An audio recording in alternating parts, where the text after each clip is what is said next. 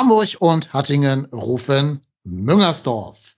Hallo und herzlich willkommen zur, ich glaube, 183. Folge von Trotzdem hier, dem Podcast über den ersten FC Köln. Der erste FC Köln kommt aus einer englischen Woche und so haben wir zwei Spiele zu besprechen, die zurückliegen. Einerseits das UEFA Conference League Qualifikationsspiel gegen den Moll wie die Verherber FC oder so. Ähm, da haben wir schon eine kleine Sonderfolge am Freitag auf Twitch zugemacht. Da war ich mit dem Frank unterwegs oder der Frank mit mir. Der Marco war nicht dabei, deswegen darf er sich dann gleich in Ausführlichkeit noch zu diesem Spiel äußern, während ich mich da ein bisschen zurückhalten werde.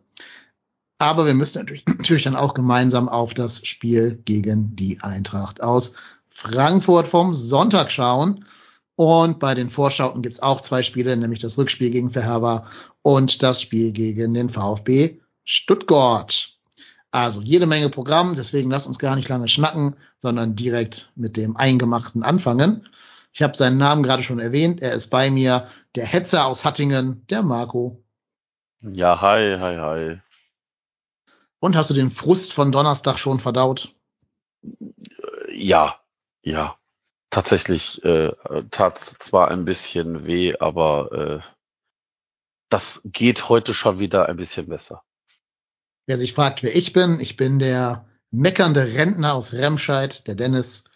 Und wir haben natürlich heute wieder auch einen Gast und ähm, er darf sich selber seinen Spitznamen aussuchen, damit ich ihm nichts Falsches in die, in die Schuhe schiebe. Denn er ist ein Mitglied des Mitgliederrates vom ersten FC Köln und damit auch ein wenig eine öffentliche Person.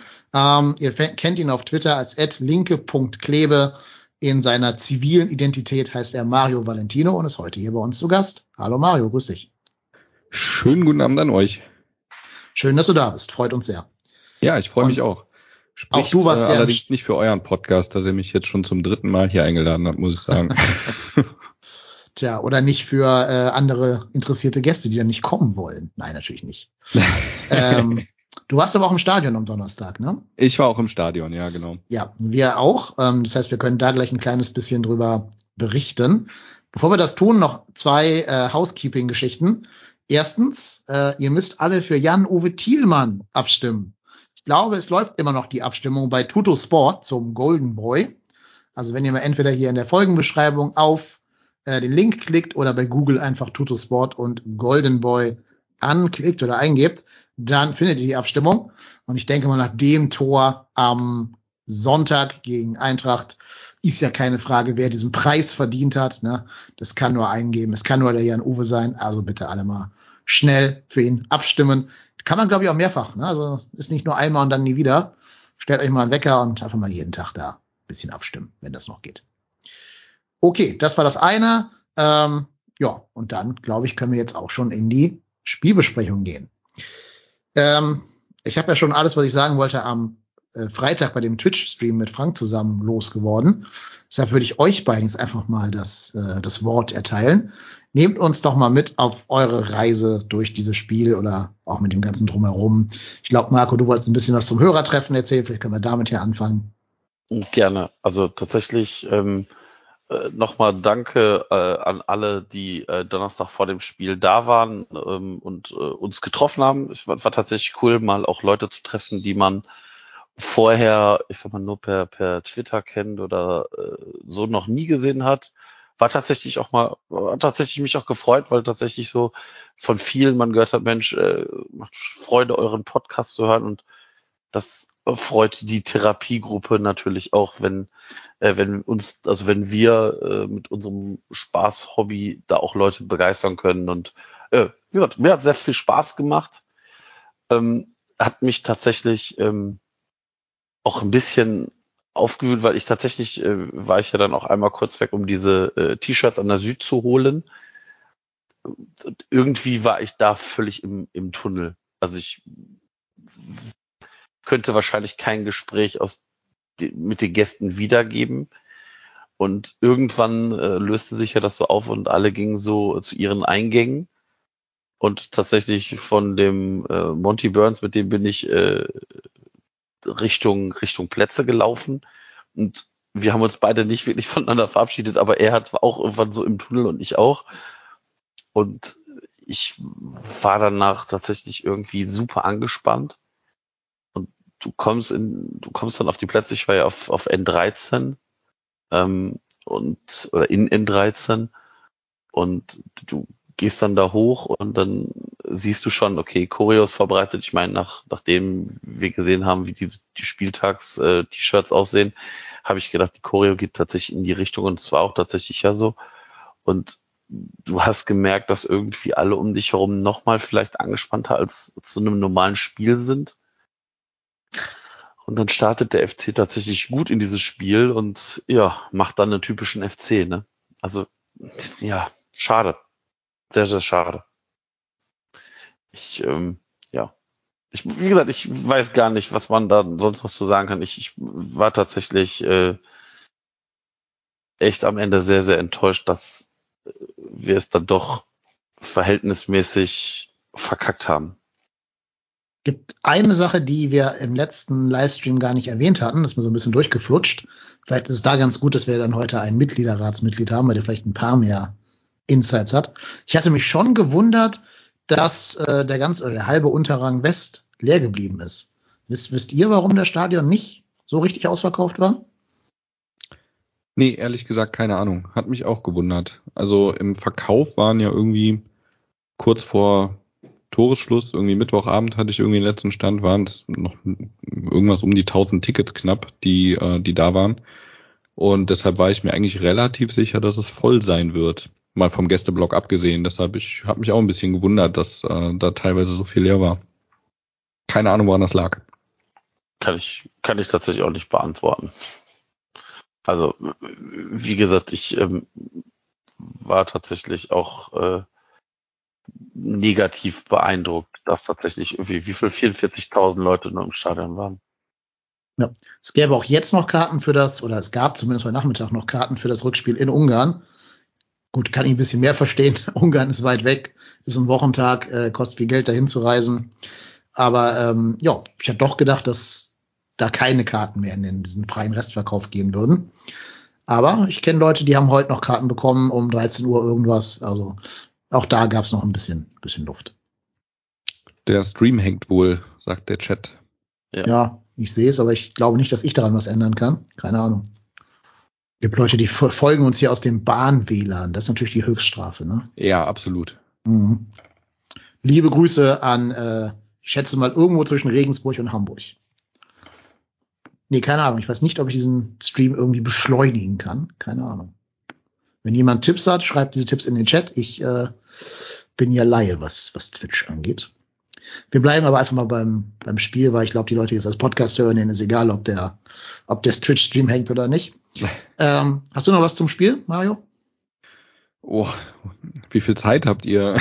Ja, du, Open End. Hau raus. nee, also vielleicht so vom Empfinden her, was war so der erste Eindruck, den ich am Stadion ankommt hatte, äh, welcher Idiot hat das Playa gebucht? Also es war geschlossene Gesellschaft im Playa am Donnerstagabend beim Europapokalspiel, ähm, weil irgendwer sich das Ding reserviert hat. Glückwunsch. Ja, super, hat er vielleicht super vor drei Monaten gemacht, ne, bevor die, die Auslosung und so waren. Ja, ja, wahrscheinlich, klar. Ja. Aber ähm, das war halt für viele erstmal trotzdem so ein Erwachen. Du kommst da an und, hä, was ist denn da los? So, hattest dich schon verabredet, wolltest da Leute treffen und dann erstmal überall alle so, ja, äh, wo seid ihr jetzt? Ja, wo seid denn ihr hingegangen? Und alle waren irgendwie woanders und das war dann ein bisschen nervig. Aber naja, gut. Ähm, Zweite bewusste Erinnerung ist direkt natürlich das Fedel. Ähm, das war ein Moment, muss ich sagen, absoluter Gänsepelle Deluxe Moment. Wahnsinn. Ich weiß gar nicht, wann ich das letzte Mal im Zuge eines FC Heimspiels äh, so eine Gefühlsachterbahn durchlebt habe wie in dem Moment. Das war schon echt krass. Ähm, aber generell, ich glaube, Support an dem Tag äh, brauchen wir nicht groß thematisieren. Der war eigentlich äh, schon extra klasse. Die Choreo war geil, die T-Shirt-Aktion war mega. Ähm, es, ich hatte im Vorfeld mit vielen Leuten gesprochen, die sagten, ja gut, dann rufen die da halt irgendwie zu auf, dass alle in Rot kommen sollen, aber das kriegt ja sowieso kaum einer mit und dann ist es eh nur die Süd am Ende, die dann in Rot da sitzen. Alle anderen kommen in normalen weißen Trikots. Ja, hat man gesehen, ne? also das komplette Stadion eigentlich mehr oder minder in Rot getaucht. Das war schon eigentlich eine beeindruckende Kulisse, muss ich sagen. Und ja, also stimmungstechnisch war das schon echt äh, fantastisch, muss ich sagen, eigentlich äh, durchgängig. Ähm, ja, Spiel ich denke, da habt ihr schon einiges zu gesagt. Äh, man, man könnte wirklich fast sagen, typisch FC. Ähm, wobei das ja gar nicht mehr so typisch FC eigentlich ist mittlerweile. Aber nichtsdestotrotz, ähm, das Spiel läuft eigentlich genau in unserem Sinne. Das 1-0 fällt und ab dem Moment war ich mir relativ safe sicher, das wird eine einigermaßen entspannte Nummer werden weiß ich nicht, das geht am Ende 3, 4, 0 vielleicht aus und äh, dann haben wir alle einen schönen Abend und, und freuen uns über ein erfolgreiches Europapokal-Qualifikationsspiel äh, des FC. Ja, und dann kommt irgendwie doch alles anders, ne, als man denkt. Und dann gibt's die rote, die, glaube ich, ich weiß nicht, wie ihr es thematisiert habt, aber natürlich eine rote war als letzter Mann. Ähm, und ab da, ja, sehen wir halt erstmal ein anderes Spiel für 20 Minuten und die reichen dann für Fährwe aus, um zwei Dinger zu machen und dann laufen wir dann irgendwie bis zum Schluss hinterher auch. Wenn ich finde, dass wir trotz der Unterzahl äh, überragend überlegen waren, aber wir haben es halt irgendwie nicht fertig gebracht, dann das Tor zu machen oder die Tore vielmehr, um das Ding zu drehen und zu gewinnen oder zumindest auszugleichen und ja. Jetzt gehen wir erstmal mit einem Rückstand in das Rückspiel. Aber auch da bin ich zuversichtlich, dass wir das noch gedreht kriegen. Da reden wir dann gleich nochmal in Ausführlichkeit im Vorschau-Segment drüber. Haben wir noch was zu dem für Herber-Spiel? Wie gesagt, wurde ja schon am Freitag sehr ausführlich besprochen bei Twitch. Ich habe, also ich finde, ähm, dass da sehr viel auf äh, Jeff Chabot draufgekloppt wurde. War sicherlich auch nicht die Sternstunde von ihm. Ähm, ich finde aber, dass man gerade zu dem Zeitpunkt vielleicht auch Steffen, also Steffen Baumgart hat es ja selber auch gesagt, ähm, er hätte früher wechseln müssen. Ich fand auch, dass die, die gesamte Mannschaft nach diesem, nach diesem Platzverweis tatsächlich bis zum 2-1 völlig neben sich stand. Das, das, das war alles irgendwie überhaupt nicht passend und standen alle auf einmal irgendwo falsch und ja, dann macht der Gegner tatsächlich aus zwei Chancen zwei Tore. Also mhm. ich weiß gar nicht, ob die so sonderlich viele Chancen mehr hatten. Ähm, aber das ist natürlich ähm, sehr ärgerlich, wenn du am Ende am Ende so so verlierst. Also die ganze Zeit schon überlegt, haben wir schon mal unter Baumgart in, in Unterzahl spielen müssen? Weil ich meine, wir hatten letzte Saison, wir haben ja weder Elfmeter verursacht noch irgendwie Platzverweise gefressen. Aber hat, hat nicht André Duda irgendwann letztes Jahr einen Platzverweis gehabt? Nee, das war international. Da war es, das war, glaube ich, bei der Nationalmannschaft, dass er da vom Platz geflogen ist nach irgendeinem fiesen Tritt, oder? Ich habe irgendwas das, im Kopf. Das wäre eine das Frage für unseren Twitch-Chat. Recherchiert doch einfach mal bitte. Und wenn es jemand rausfindet, haben wir unter Baumgart schon mal Unterzahl gespielt? Genau. Weil das würde mich interessieren, ob ähm, es überhaupt schon mal die Gelegenheit gab, diesen Modus einzuüben. Überzahl haben wir schon zweimal spielen dürfen jetzt diese Saison. Unterzahl. Ich glaube, das kennen die gar nicht. Ähm, vielleicht erklärt sich damit auch diese vollkommen fehlende Zuordnung nach dem Platzverweis. Er hat ja, glaube ich, ähm, darauf reagiert, indem er Hector zurückgezogen hat auf mhm. links. Andersen hat er in die Innenverteidigung gezogen und ich glaube, das war so. Petersen, Petersen. Äh, Andersen ist der andere. Andersen, ja, genau. Er hat Andersen in die Innenverteidigung gezogen und das erklärt dann natürlich auch, warum das so schlecht lief. Äh, Petersen, genau, in die Innenverteidigung gezogen und ähm, das hat erstmal für irgendwie ein bisschen Unordnung gesorgt, hatte ich das Gefühl, aber ja, Genau. Ähm, apropos, wo wir dich gerade da haben, Mario, zu dem Thema. Du bist ja in diesem Kommunikationsausschuss, äh, Ausschuss, ne? Oh je, jetzt küttet. Nee, ist nichts Schlimmes. Aber ähm, ein paar Leute hatten uns angetwittert und hatten nichts mitbekommen von diesem Vorverkauf für äh, das Spiel. Für das Auswärtsspiel. In Nee, Fair. Heim, Heimspiel. Mhm. Heimspiel. Der Mhm. Protest, der Protest richtete sich gegen das äh, Heimspiel, das man nicht mitbekommen hätte. Das wurde ja in einer E-Mail mitgeteilt, aber das war ja diese Spieltags-E-Mail zum Leipzig-Spiel mit der Überschrift oder dem Betreff, ja, heute geht's nach Leipzig oder sowas, wo dann unten diese Info stand, wann der Mitglieder VVK beginnen sollte. Da hatten uns ein paar Leute, ja, sagen wir so ein bisschen enttäuscht oder wie auch immer angetweetet, dass dem so sei. Da ist ja vielleicht Habe ich anders in Erinnerung. War das nicht eine eigene Mail, die sich auf das Hinspiel bezog und wo dann bezogen auf das Losverfahren des Rückspiels irgendwie relativ am Ende der Mail nur so ein Ja. Hinweis stand, den viele nicht wahrgenommen haben. Also das ist das, was bei mir damals ankam an Kritik, sage ich mal. Darüber scheinen sich die Geister zu streiten. Manche haben diese E-Mail bekommen, diese äh, extra spezielle E-Mail und manche nicht. Okay, nee, das ist bei mir nicht angekommen, dass sie die E-Mail nicht bekommen haben, sondern bei vielen ist halt nicht angekommen, wie das äh, Rückspiel läuft, weil die ähm, Info dazu in der Mail zum Vorverkauf des Hinspiels ja versteckt war, in Anführungszeichen. Also man musste halt runterscrollen und dann kam irgendwann die Info, Achtung, fürs Rückspiel wird übrigens gelost und da könnt ihr so und so mitmachen. Und das ist bei vielen erstmal untergegangen und da mussten sich viele erstmal so untereinander austauschen, so hier, Achtung, guck mal da die Info nicht verpassen weil das am Anfang untergegangen ist, das ist bei mir genauso passiert. Also ich habe mich auch gewundert, wo denn die Info fürs Losverfahren kommt und die war dann halt in der Mail versteckt.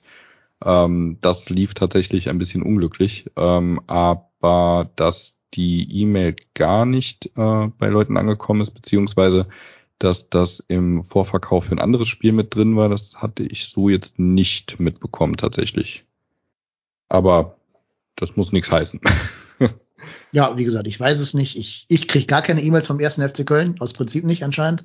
Ich bin da bestimmt auf so einer, so einer schwarzen Liste von Leuten, die Blacklist. wir, genau, die wir nicht, nicht in unserem Fußballstadion haben wollen. Das Problem hatte ich tatsächlich auch mal. Ähm, das ist mir auch irgendwann aufgefallen, so am Anfang meiner Mitgliederratszeit, weil ich, weil sich dann auch irgendwie Leute über eine Mail vom FC unterhalten haben und ich die gar nicht auf dem Schirm hatte. Und ja, dann ähm, habe ich da mal angefragt und tatsächlich hatte ich irgendwann mal ähm, mich von irgendeinem Newsletter abgemeldet oder so und dabei dann offensichtlich auch äh, irgendwelche wichtigen Infos verloren. Also ich wollte eigentlich nur keine Werbung aus dem Shop mehr bekommen oder irgendwas. Ähm, habe dann aber im Grunde gar nichts mehr bekommen und das, äh, ja, keine Ahnung, solltest du vielleicht mal anfragen, dann dich zumindest für solche wichtigen Dinge wieder auf den Verteiler nehmen zu lassen. Also kann sein, dass du damit so damals dein nicht Einverständnis, sondern das Gegenteil erklärt hast, äh, überhaupt E-Mails vom FC zu beziehen. Ja, kann sein. Ich meine, das Gute ist, ich habe ja einfach auf Twitter dann abonniert und da kriege ich mir eigentlich auch alles mit, Ja, so in der Regel schon, genau. Genau. Ich habe einfach so eine Erinnerung eingerichtet, dass ich immer, wenn die tweeten, kriege ich eine Nachricht, dass die getweetet haben. Ist manchmal ein bisschen nervig während des Spieltags, weil dann so 16 Nachrichten kommen. Tor für den FC, Jan Thielmann, das war knapp, weiter Jungs, irgend sowas. Ähm, aber dafür verpasst man zumindest nichts. Ja, Also gut. tatsächlich haben wir letzte Saison, also ich kann es tatsächlich auflösen, wir haben tatsächlich, Mhm. tatsächlich letzte Saison schon einmal in Unterzahl gespielt. Es war das 1 zu 1 am vierten Spieltag gegen Freiburg, wo keins die gelb-rote Karte sieht. Und Ja. wir dann durch dieses Eigentor von Chichos in der 89. Äh, das 1-1 kassieren. Muss aber auch Credit geben, wer das rausgefunden hat, weil es war's ja nicht du. Das, äh, also ich habe es tatsächlich auch rausgefunden, so. aber äh, ich, äh, der, der, ich warte, ich guck mal in den Chat. Jasemat hat äh, auch geschrieben. Ah, guck mal, ja, ach, doch, Heimspiel in Freiburg letzte Saison, genau. 1-1. Wie lange war das, die Unterzahl? Nicht lang, oder? Das war da irgendwie so Äh, 75. oder Unterzahl was? war 74. und Ja. das Gegentor dann 89. Also Das, ja. War das dieser, dieser Zichos-Fehler? Dieses Eigentording oder was ja, war das? das Eigentording. Ja, ne? Ja. Genau, ja gut, das kann man nicht auf die Unterzahl dann schieben, das Eigentor. Naja, okay, da haben sie zumindest mal ein kleines bisschen geübt, aber ich vermute mal, so viele Spieler haben da auch nicht mehr am Platz gestanden, dann am Donnerstag, die da auf dem Platz standen. Okay. Nicht wirklich. Also Nee. Schmidt, Hector, Lubicic, Keins. Oder doch einige dann. Da sind auch schon ein paar, ne? Ja, Ja, gut, aber ich meine, das ist ein Jahr her, ne? Also Ja. wenn du überlegst, dass eins, zwei, drei, vier Spieler aus elf da nur noch dabei waren, ist, finde ich jetzt nicht so viel. Ja, also man merkt den, die Fluktuation im Kader schon deutlich, so langsam sieht man ja auch Baumgarts Handschrift bei der Kaderzusammenstellung. Das ähm, ist vielleicht auch eine ganz gute Überleitung jetzt auf das Spiel gegen die Eintracht. Weil ich finde, was man auf jeden Fall sagen muss, was sich geändert hat, seit Steffen Baumgart ja schon relativ viel äh, zu sagen hat, was so Kaderplanung angeht. Wir haben deutlich mehr Speed in die Mannschaft bekommen. Ähm, also wenn ich da bedenke, der schnellste Spieler auf dem Platz war jetzt am Sonntag ein gewisser Herr Adamian, tatsächlich. Hätte man vielleicht gar nicht dem Schirm gehabt so unbedingt, aber der hat mal diesen einen Sprint angezogen von der rechten Außenlinie zur linken, um den Frankfurter unter Druck zu setzen und dem den Ball zu stibitzen. Da hat man, glaube ich, gesehen, wie schnell der ist. Äh, wir haben alle gesehen, wie schnell Olesen ist. Ne? Der hat ja dann diesen, diesen Rückwärtssprint zusammen mit Lindström, glaube ich, mitgemacht und dem da noch äh, ein paar Meter abgenommen. Ähm, also der Speed hat sich auf jeden Fall verbessert. Tigges ist ja auch nicht langsam für seine Körpergröße. Ich finde immer auch noch, dass Hübers und äh, Kilian schnell sind, auch wenn der Herr Reinscheid andere Statistiken zu Rate zieht. Also der Speed hat sich schon deutlich verbessert. Wenn da noch Thielmann oder Mayner von der Bank kommen, hat man da auf jeden Fall eine ganze Geschwindigkeit. Das sieht man, glaube ich, schon. Das war unter, ba äh, unter äh, Gistol immer ja so ein Problem, dass da sehr viele eher so ein bisschen behäbige Spieler gespielt haben. Das ist jetzt anders. Aber hat das auch zu einem guten Spiel gegen die Eintracht aus Frankfurt geführt?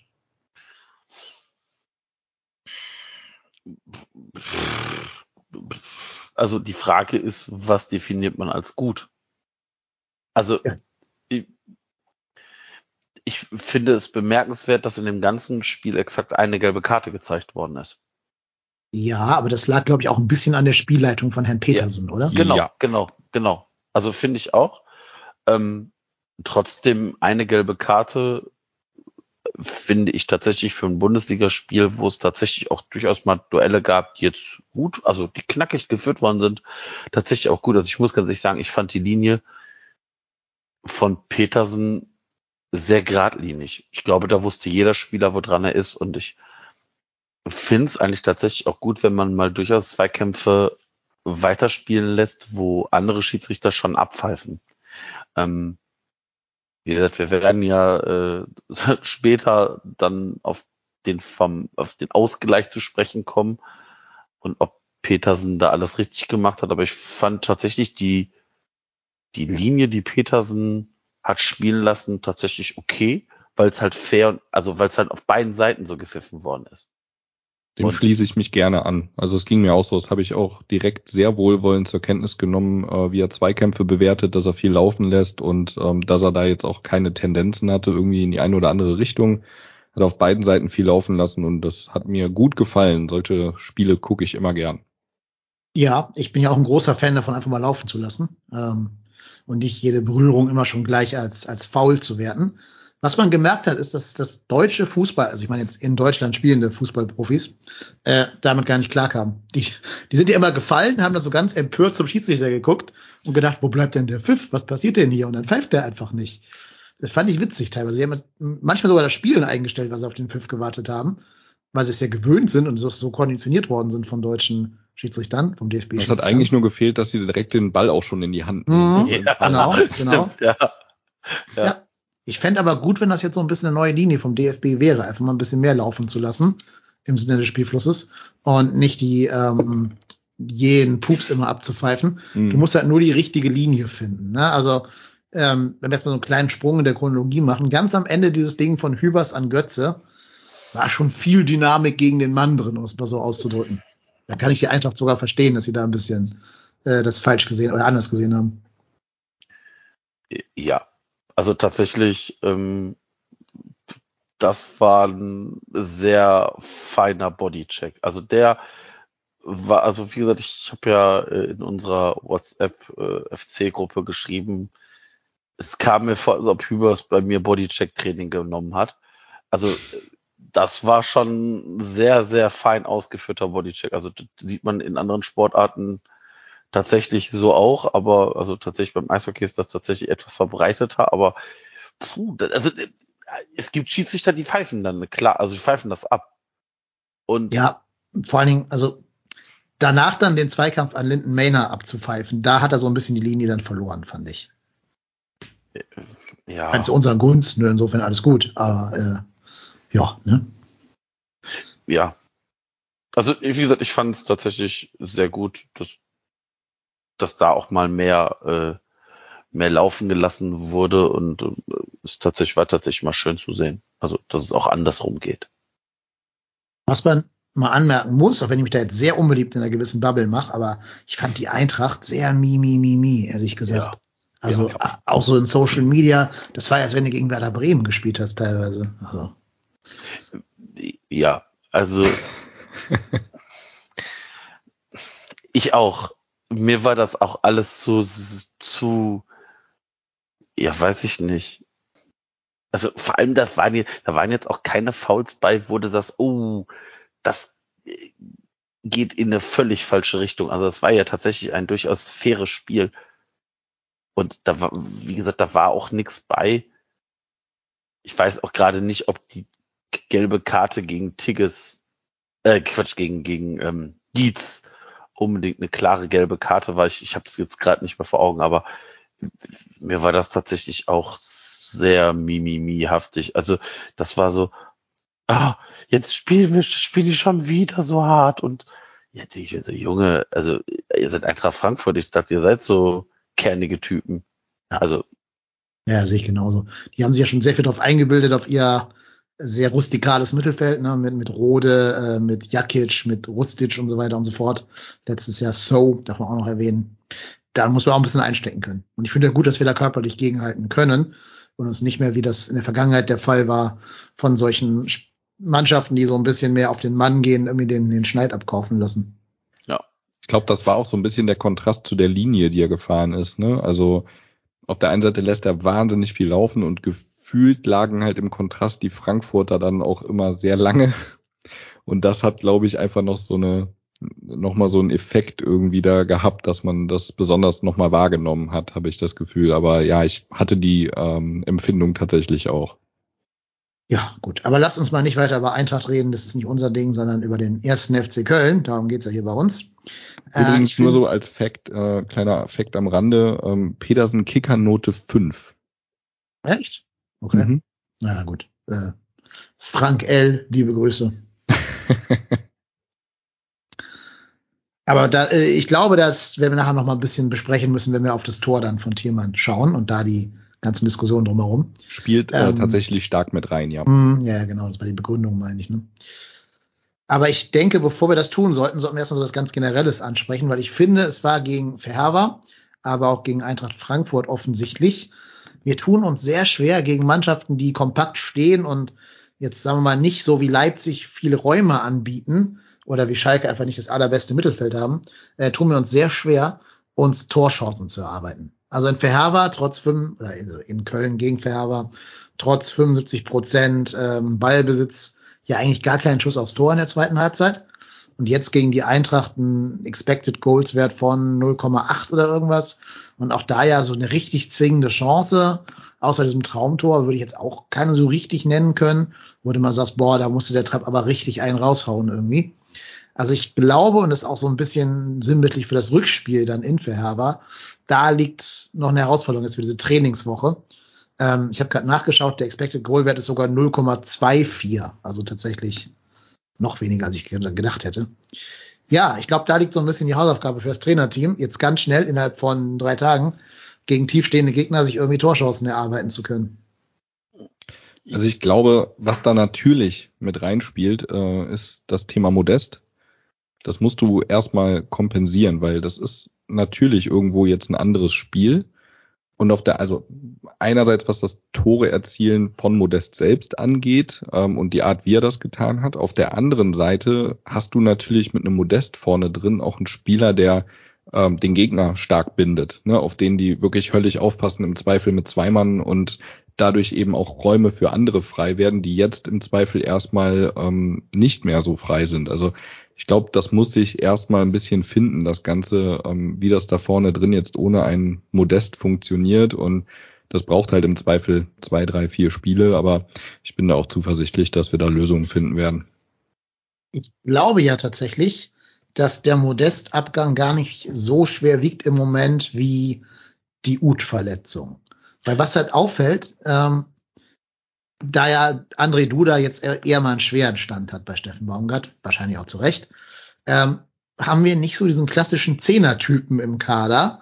Also das, was Uth halt kann, mit einem Pass auch mal so eine Defensive aufzuhebeln. Mhm. Jetzt haben wir da halt den jungen Olesen gehabt. Der ist jung, der ist bestimmt auch spannend für die Zukunft, aber jetzt auch nicht so die Soforthilfe auf der Position, der der sofort da irgendwie drei, drei Stecknadelpässe pro Spiel spielt. Ähm, Duda ist wie gesagt raus. Jubicic ist ein ganz anderer Spielertyp. Ich glaube, es liegt sogar ein bisschen eher daran, dass wir es nicht schaffen, diesen Zehnerraum zu dominieren. Ja. Das spielt sich ja mit rein, ja ist, sehe ich tatsächlich ein bisschen ähnlich. Ich finde, wir tun uns, also das sieht alles, das sieht alles dann ganz gut aus. Wir spielen dann auch über die Außen, da kommt auch eine Flanke.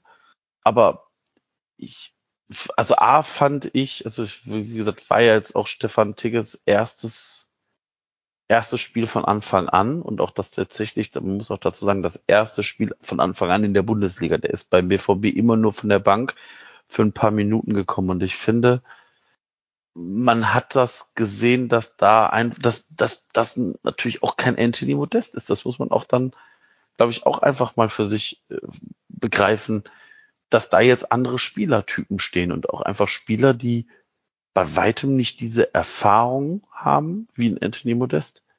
Also Tigges und Modest äh, äh, und, und Quatsch, Tigges und Dietz haben, glaube ich, so viele Bundesliga-Minuten wie Anthony Modest in einer, in einer Halbzeit hat gehabt hat. Und das ist, äh, ich tue mich sehr schwer damit. Ich fand aber in dem Spiel gegen Frankfurt Tigges ist natürlich auch ein scheiß Spiel für so einen Stürmer.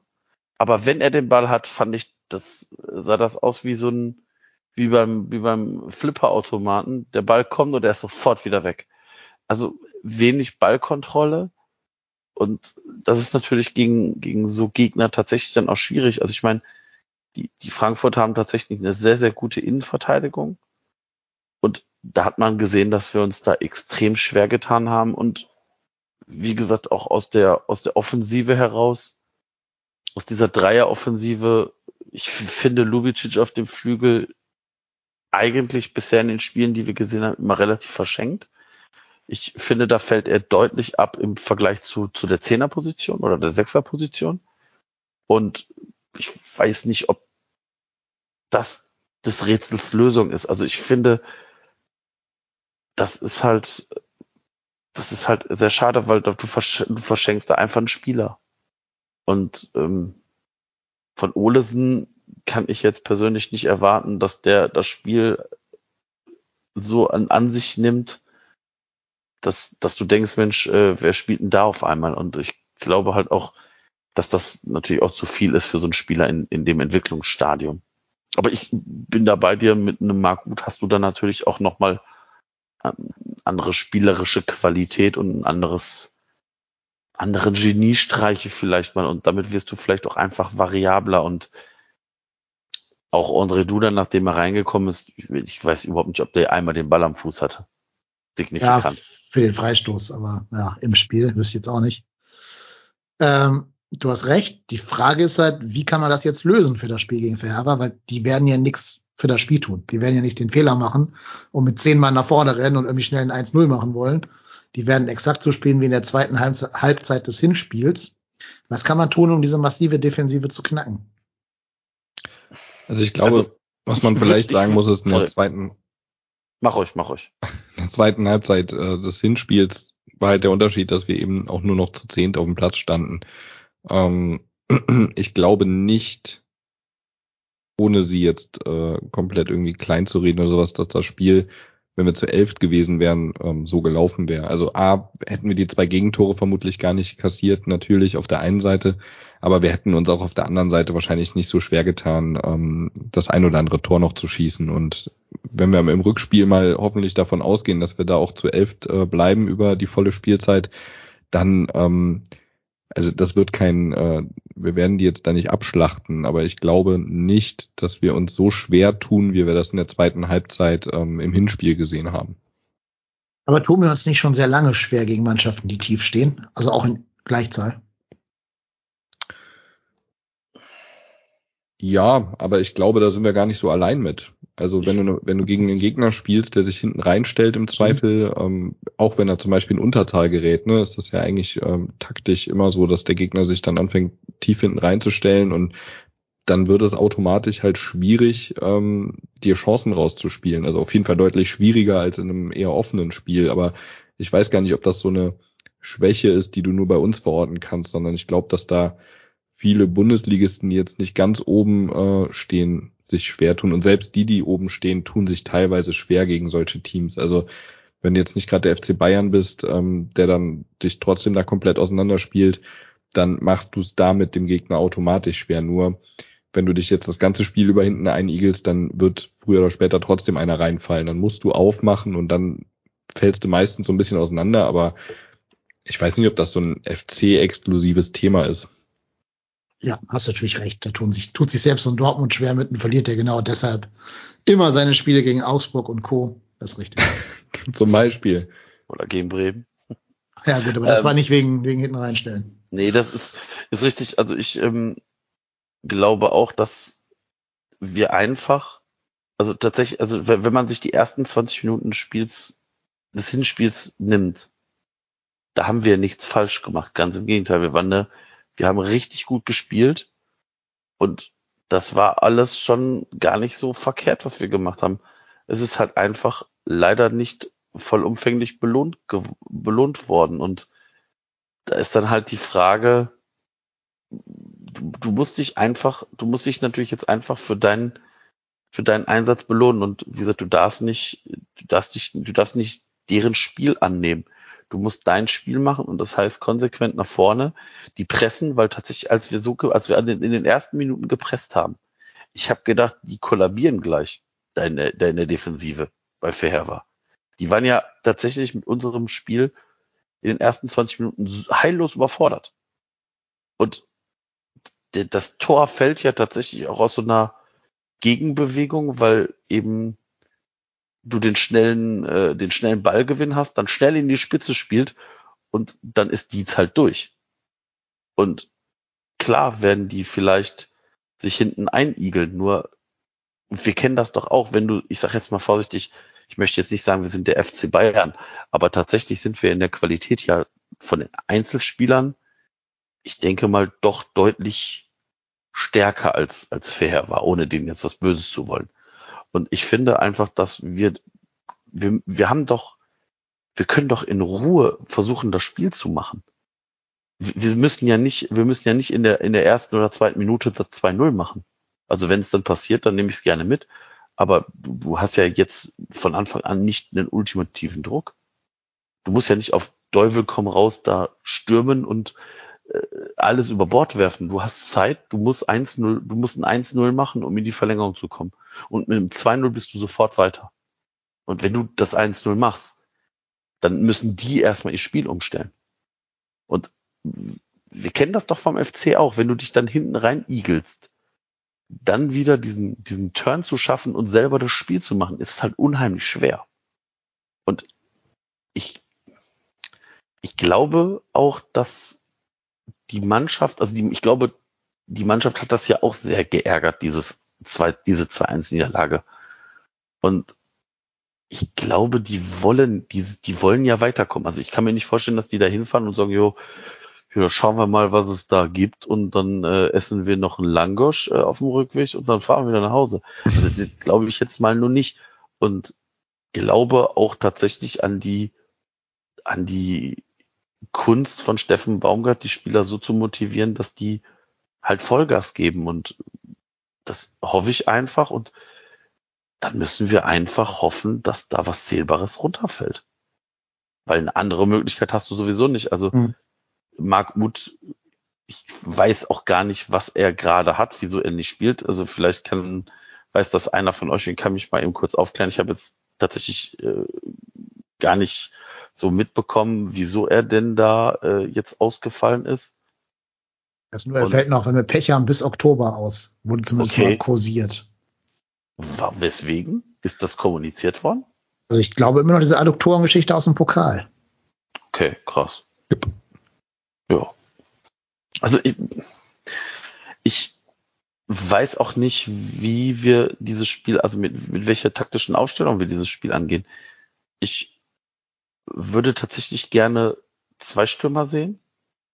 Gerne sowas wie Adamian und Dietz, Wir sind jetzt, ich will dich jetzt nicht unterbrechen, wir sind ja schon sehr in diesem Vorschau-Segment, aber wir sind noch gar nicht mit Eintracht fertig. Ja, okay, ja, ja, machen wir erst Eintracht. Sollen wir uns vielleicht mal diese Aufstellungswünsche für den zweiten Teil der Sendung aufheben? Ja, können wir machen.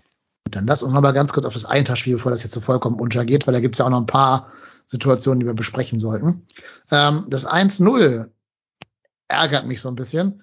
Jetzt mal gar nicht, weil es ein Halbeigentor von Jonas Hector war. Ich glaube, da kann er gar nicht viel für, vor. Sondern weil dieser Freistoß sehr läppsch gegeben wurde, äh, ohne jetzt da Benno einen Vorwurf machen zu wollen. Aber das war schon so in der Ungestümheit her so ein bisschen, bisschen Chabot-Style. Jetzt nicht äh, von der Intensität des Fouls her oder so, aber eigentlich musst du da nicht hin und den Typen faulen. Ich glaube, Kamada hat er gefault, ne? Oder, oder wer Ja, war das? Kamada, ja. Der umgerissen hat. Also, bisschen sinnlos, da einen Freistoß herzugeben.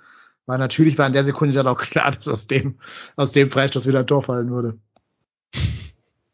Ja, ja, war so. Also tatsächlich ähm, war das ein, war das tatsächlich auch ein Ding mit Ansage, dass das Tor dann natürlich so fällt, ist natürlich ultimativ bitter.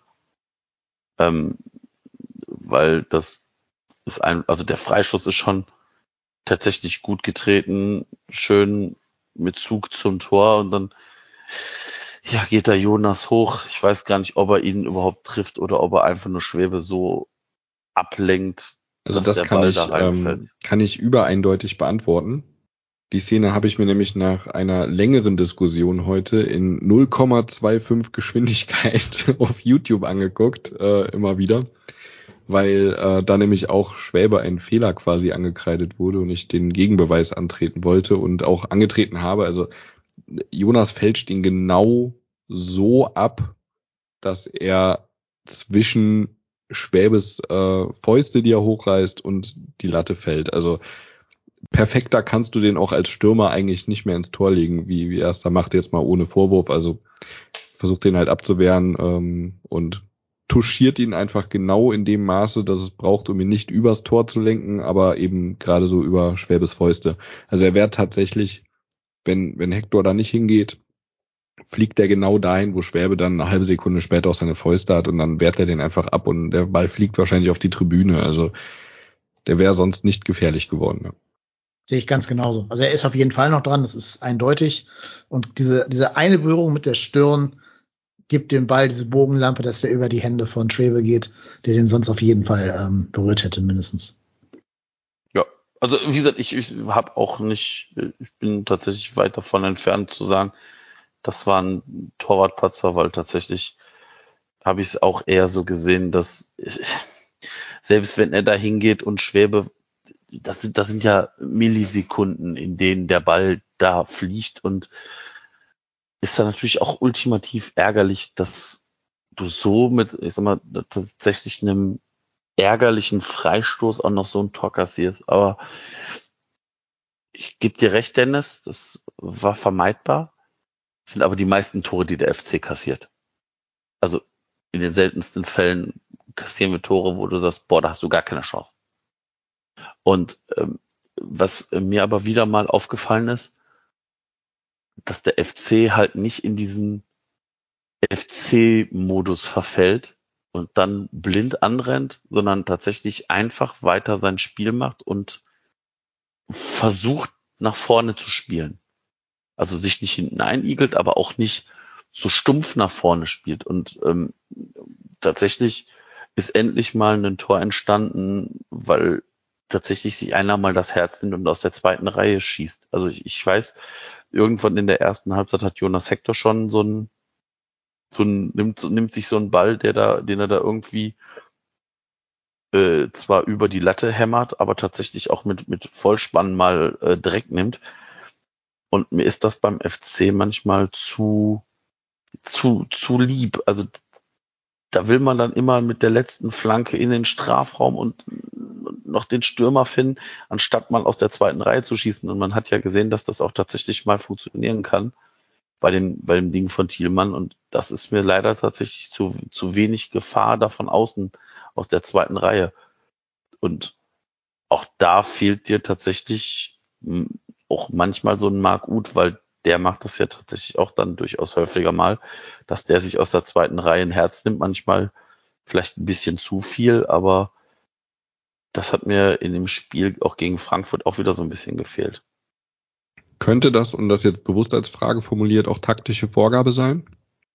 Das nicht Das- zu machen? Das kann, das kann durchaus sein, ja. Aber also ja, das, wie gesagt, das, das kann bestimmt sein, dass Steffen Baumgart, wenn er unseren Podcast jetzt hört, denkt, ja, was, was labern Idioten eigentlich? Die haben gar keine Ahnung. Ähm, kann ich, kann sein, aber War das nicht sogar mal eine Ansage, dass er wirklich Fernschüsse verbietet, weil er sagt, spielt's aus? ich weiß es nicht. Könnte ich nicht beantworten. Ich habe da was im Hinterkopf. Auch das wäre wieder meine Also Recherche. hat Thielmann heute, äh. Thielmann noch Ärger bekommen, wahrscheinlich im. Nachhinein. Ja, ja, wahrscheinlich. Muss da Strafrunden Gibt ja auch so ein laufen. Bild, wo der, wo der jubelnde Thielmann vor dem angepisst aussehenden Baumgart steht. Wobei Baumgart öfter mal angepisst aussieht. Das heißt bei ihm ja nicht immer was. Ja, aber jetzt haben wir die Erklärung gefunden. Der war Ja. wirklich sauer. Ja. Wahrscheinlich. Wie kannst du schießen? Du musst pressen, pressen, pressen. Ja, ich meine, ich meine, ich, wie gesagt, ist, wenn, wenn, ich, wie gesagt, ich glaube, du, musst jetzt nicht schießen des Schießens willen, aber du hast ja tatsächlich in dem Spiel gegen Frankfurt zwei, dreimal hat das Skiri auch zum Beispiel so eine Aktion, wo du tatsächlich äh, schießen kannst, aber Skiri den Ball halt immer so ein, so ein Mühe zu lang hält. Und dann ist die Schusschance vor, vorbei und dann legst du wieder so, so ein bisschen raus nach, nach hinten und ja, ich finde. Ich erwische mich aber auch häufig dabei, dieses klassische Schieß doch, schieß. So, ähm, genau diese Situation einerseits, äh, wie, wie jetzt bei Thielmann, wo einfach der Ball irgendwie nach einer Ecke oder was auch immer abgewehrt wird und ähm, hoch aus dem Strafraum fliegt und dann steht da einer und ich denke, komm jetzt, nimm das Ja. Ding doch einfach mal Volley und versuch mal. Ähm, und da gebe ich dir recht, das fällt mir auch auf, dass wir dann in den Situationen häufig doch nochmal irgendwie entweder hinten rumspielen oder eben zumindest äh, zur Seite raus, um nochmal eine Flanke zu bringen. Ähm, da erwische ich mich auch immer wieder bei, wobei ich jetzt auch da nicht weiß, ist das, ähm, ob das jetzt so in der Häufung ist oder ob das einfach meine persönliche Wahrnehmung ist, aber ich schrei schon häufiger mal, schieß doch. Ja, glaube ich, können wir alle nachempfinden, dieses, dieses Gefühl, diese Emotion. Hilft jetzt auch alles nix. Wir müssen, glaube ich, mal über das Thielmann-Tor reden. Ähm, bevor wir da über Schiedsrichter und VAR und bla und bla reden, sollten wir vielleicht erstmal erwähnen, was das für eine geile Fackel vom Jan Uwe war. Ne? Also den muss er erstmal so nehmen, so treffen, dann genau da ins lange Eck, also ins rechte Eck von Trapp aus gesehen, hineinbämsen. Respekt. Ja. Schönes Ding. Wunderschön. Ja, das ist, war tatsächlich eins der Dinger, wo du sagst, wow, war er den rausgekramt. Ähm, ja, war tatsächlich, war tatsächlich ein, also ich habe auch tatsächlich nicht, ich habe irgendwie gedacht, der geht vorbei. So im ersten Augenblick. Und dann siehst du, dass der genau da einschlägt und genau im Eck einschlägt. War schon tatsächlich ein sehr, sehr schönes Tor. Das kann man nicht anders sagen, ja. Ja, also ich habe jetzt die 37 Tore von den Bayern nicht gesehen, aber ich kann mir vorstellen, so ein potenzieller Kandidat für Tor des Monats. Zumindest in der Auswahl. Das kann sein, ja. Also ich glaube, wenn ich die Zusammenfassung jetzt noch richtig im Kopf habe, dass die alle einigermaßen unspektakulär waren. Zumindest im Vergleich. Also, ja, könnte hinhauen. Müsste dann auch nochmal für Jan-Uwe abstimmen, wenn es soweit ist. Ja, sowieso immer für Jan Uwe Immer, abstimmen. immer, auf jeden Fall. Allein des Nachnamens wegen. Des zweiten Namens, ja. ähm, ja, aber jetzt müsst ihr, glaube ich, doch mal, doch mal über den Elefanten im Raum reden. War es denn überhaupt ein Tor? Ja, ein Tor war's. Ja. Da war ein Tor. Ja, wäre es auch bei Schiedsrichter Marco aus, aus Hattingen ein Tor gewesen. Ich tue mich ja tatsächlich ähm, schwer damit, zu das zu bewerten. Also wenn ich das Tor sehe und das Tor von Salazar am ersten Spieltag von Schalke gegen uns, habe ich persönlich da wenig gesehen, wo ich jetzt bei dem Tor sagen würde, das ist äh, das, das ist, ist, ist mehr Tor als das Tor von Schalke. Also Echt? ich finde, ich finde, da haben wir tatsächlich, ich glaube, wir haben halt das unfassbare Glück, dass, dass um Thielmann ja zwei Frankfurter stehen und im, im Prinzip äh, dem, dem Trapp genauso die Sicht nehmen. Also ich, als ich die Bilder gesehen habe, sieht man, dass ähm, Dietz tatsächlich zumindest im Abseits steht. Und ich war der felsenfesten Überzeugung, das kriegen wir weggenommen. Und habe da dann aber auch in unsere berühmt-berüchtigte WhatsApp-Gruppe geschrieben, oh oh, glaub mal, das kriegen wir jetzt abgenommen. Der, zumindest hoffe ich, dass er sich das, also dass der, dass der Petersen sich das anguckt, weil ich, wenn das tatsächlich, ich bin mir da auch nicht so ganz sicher, ob er sich das angucken, immer angucken muss oder ob rein theoretisch der äh, VAR aus Köln das alleine wegnehmen kann. Dann hätte also ich die Entscheidung, die, die finale Entscheidung hat sowieso immer der Schiedsrichter auf dem Platz. Der VAR kann ohne den Schiedsrichter kann gar nichts. Okay, na, ich war mir nicht so ganz sicher. Also ich hätte tatsächlich einen knappen Euro gewettet, dass wir das irgendwie gegen uns bekommen, also das gegen uns gewertet bekommen, dass wir das aberkannt bekommen.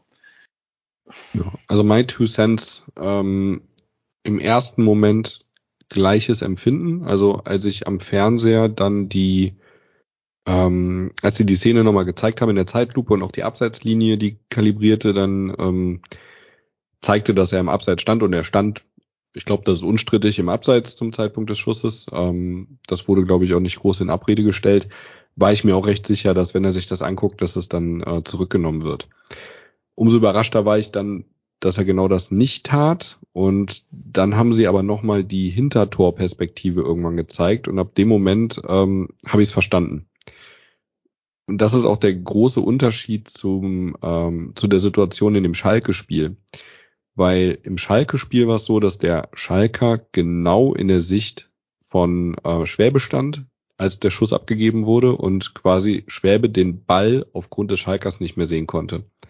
Und das war hier nicht so, sondern äh, Dietz stand versetzt. Er stand zwar im Abseits und er stand auch in der Richtung, in die der Ball dann später fliegt, aber er hat nicht Trapp die Sicht auf den Ball genommen. Trapp konnte den Ball nicht sehen, weil seine eigenen Spieler im Weg standen. Aber Dietz hat ihm nicht die Sicht genommen. Und das ist, glaube ich, der entscheidende Faktor gewesen, der, also ich glaube, es gibt trotzdem Schiedsrichter, die das wegpfeifen. Wir können trotzdem sagen, haben wir Glück gehabt im Zweifel. Aber ich glaube, das war so der entscheidende Faktor, der den Schiedsrichter dann dazu bewogen hat, das Tor weiterhin zu geben.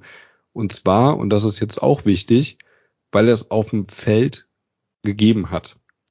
Ja. Und der war, ja. soll ihm ja nur eineindeutige Fehlentscheidungen quasi wegnehmen. Ne? Und wenn er sich jetzt umentschieden hätte, dann hätte er quasi gesagt, dass das eine grobe Fehlentscheidung gewesen, was ich da gemacht habe.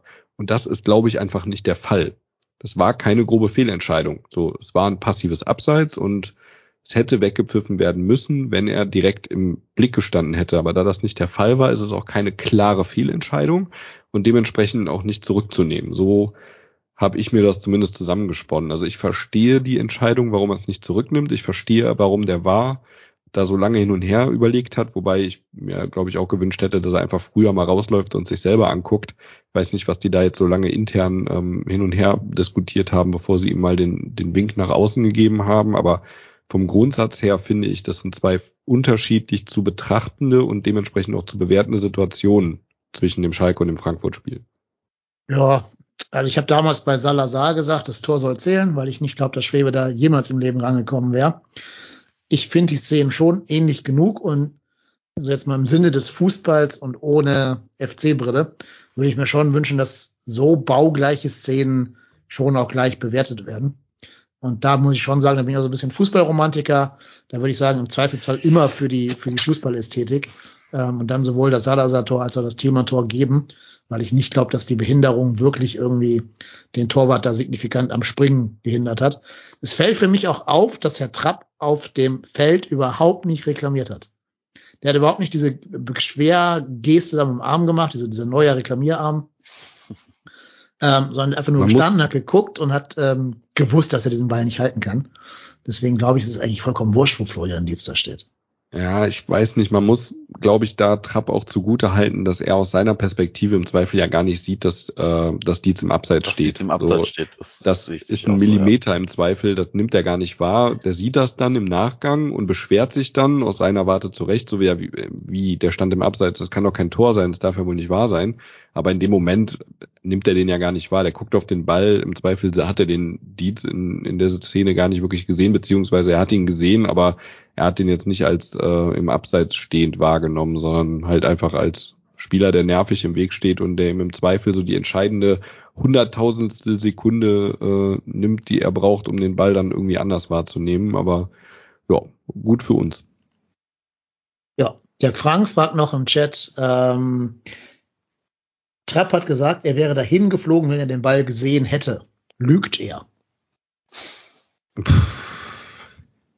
Ich glaube, da gibt's nichts zu halten an dem Tor. Ich glaube, der Schuss war so gut, da kann er fliegen, so viel er will. Ja, keine Ahnung. Wenn er sich das da im Nachgang anguckt, äh, der ist in der Situation angepisst, äh, dass er ein vermeintliches Absetztor trotz war nicht äh, abgepfiffen dann bekommen oder dass wir das nicht abgepfiffen bekommen und sagt dann halt irgendwas so, würde ich nicht überbewerten. Also mhm. mein Gott, Torhüter sind ja meistens äh, selbstbewusst. Von daher glaube ich ihm, dass er glaubt, dass er den gehalten hätte. So. Ja, so kann man es, so kann man es, glaube ich, sagen. Anscheinend will ja Manchester den Herrn Trapp kaufen. Dann viel Spaß. Maradiot. Der, genau, Maradiot. Der Hibarian schreibt noch im Chat, beim Schalke-Tor steht der Schalker Spieler im Sichtfeld von Schwäbe. Bei Thielmanns Tor stand der Frankfurter im Sichtfeld von Trapp. Da Dietz keine Bewegung zum Ball macht, ist er nur passiv im Abseits. Kann man auch so sehen. So haben sie letztlich auch entschieden. Das war letztlich die, die Linie vom Schiedsrichter dann. Ja, genau, ist ja letztlich, was ich gesagt habe. Ja. Genau. Er steht halt nicht im Sichtfeld, ja. Ja, trotzdem glaube ich, ist, hätte er es abgepfiffen, hätte man genauso diskutieren können wie jetzt. Also Ja. das ist so ein 50-50-Ding, wo du hoffen musst, dass der Schiri eine Münze wirft, die zu deinen Gunsten nach oben landet irgendwie. Ich glaube, Ähm, die Diskussion wäre gar nicht so groß geworden, wenn er es abgepfiffen hätte, aufgrund der Situation im Schalke-Spiel, wo wir dann gesagt hätten, ja gut, einmal für Mhm. uns, einmal gegen uns ist halt Pech, aber der steht ja nun mal im Abseits. Ich weiß gar nicht, ob da so großartig diskutiert worden wäre, wenn er das aberkannt hätte. Aber Ja, naja. weiß ich nicht. Also es wäre alleine schade gewesen um diese, dieses wunderbare Tor einfach, ne? Jetzt Sowieso. unabhängig von Recht oder nicht Recht, aber manchmal ist man ja auch Fußball-Ästhet, ganz einfach. Naja, also bin mal gespannt, ob wir den, den VAR für den Rest der Saison auf unserer Seite haben werden oder den Schiedsrichter. Das, da sind wir ja vollkommen verwöhnt in dieser Saison, das kennen wir gar nicht, dieses Gefühl. Also ich, äh, ich genieße das gerade. Aber wer weiß, wie lange noch. Ja, das ist tatsächlich, ist tatsächlich wirklich so. In Ungarn gibt's übrigens keinen. Ne? Also in der Playoff-Dingsbums da gibt's keinen, gibt's keinen äh, VR. Nö. Da müssen wir selber richten. Ja, ähm, habt ihr noch was zum Frankfurt-Spiel? Müssen wir noch was erwähnen? Nö, ich finde es am Ende ein gerechtes Unentschieden, wie man so schön sagt. Ja, ich denke auch. Ich Ähm, finde, das spiegelt den Spielverlauf wieder. Ja, beide Mannschaften haben vor den, Phrasen äh, zu bedienen.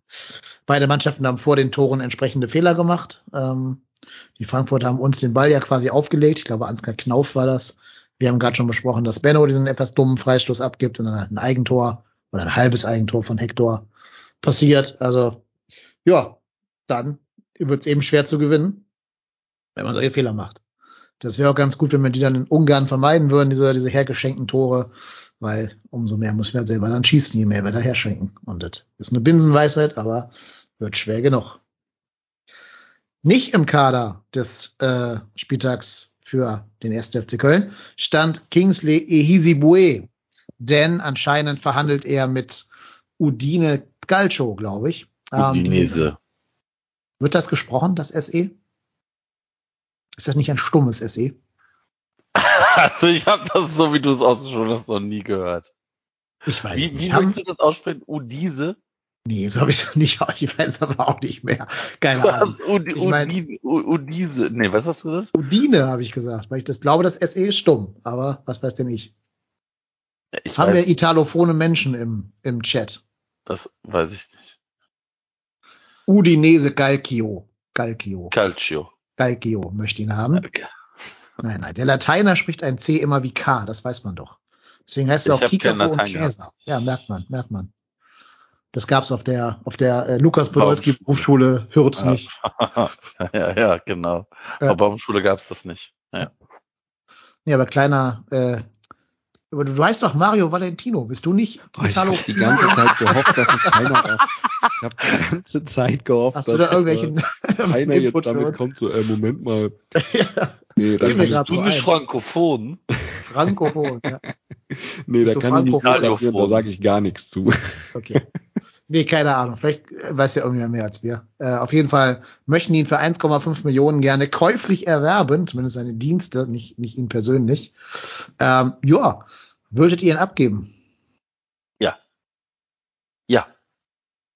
Ich ähm, glaube schon. Ja, gut. Ähm, danke für den Input. Ich auch. Ähm, also 1,5 Millionen für jemanden, der bei uns ja, ah, sagen wir mal, einen schwierigen Stand hat und immer wenn er spielt, jetzt auch nicht so die ganz große Sicherheit ausstrahlt, wurde immer so ein bisschen Sorge hast, dass er jetzt so den, den, den typischen Easy Bock da halt drin hat. Wir haben, glaube ich, zwei Millionen für ihn bezahlt, Weiland vor drei Jahren, vier Jahren irgendwann. Und da nochmal 1,5 Millionen rauszukriegen und dieses Armin Fee-Gehalt, was er wahrscheinlich beziehen wird, zu sparen, ähm, können wir es, glaube ich, gar nicht leisten, ihn nicht abzugeben. Fände ich menschlich immer noch sehr, sehr schade. Ich finde ihn immer noch einen total sympathischen, witzigen Kerl, sage ich ja schon in ganz vielen Podcast-Folgen hier.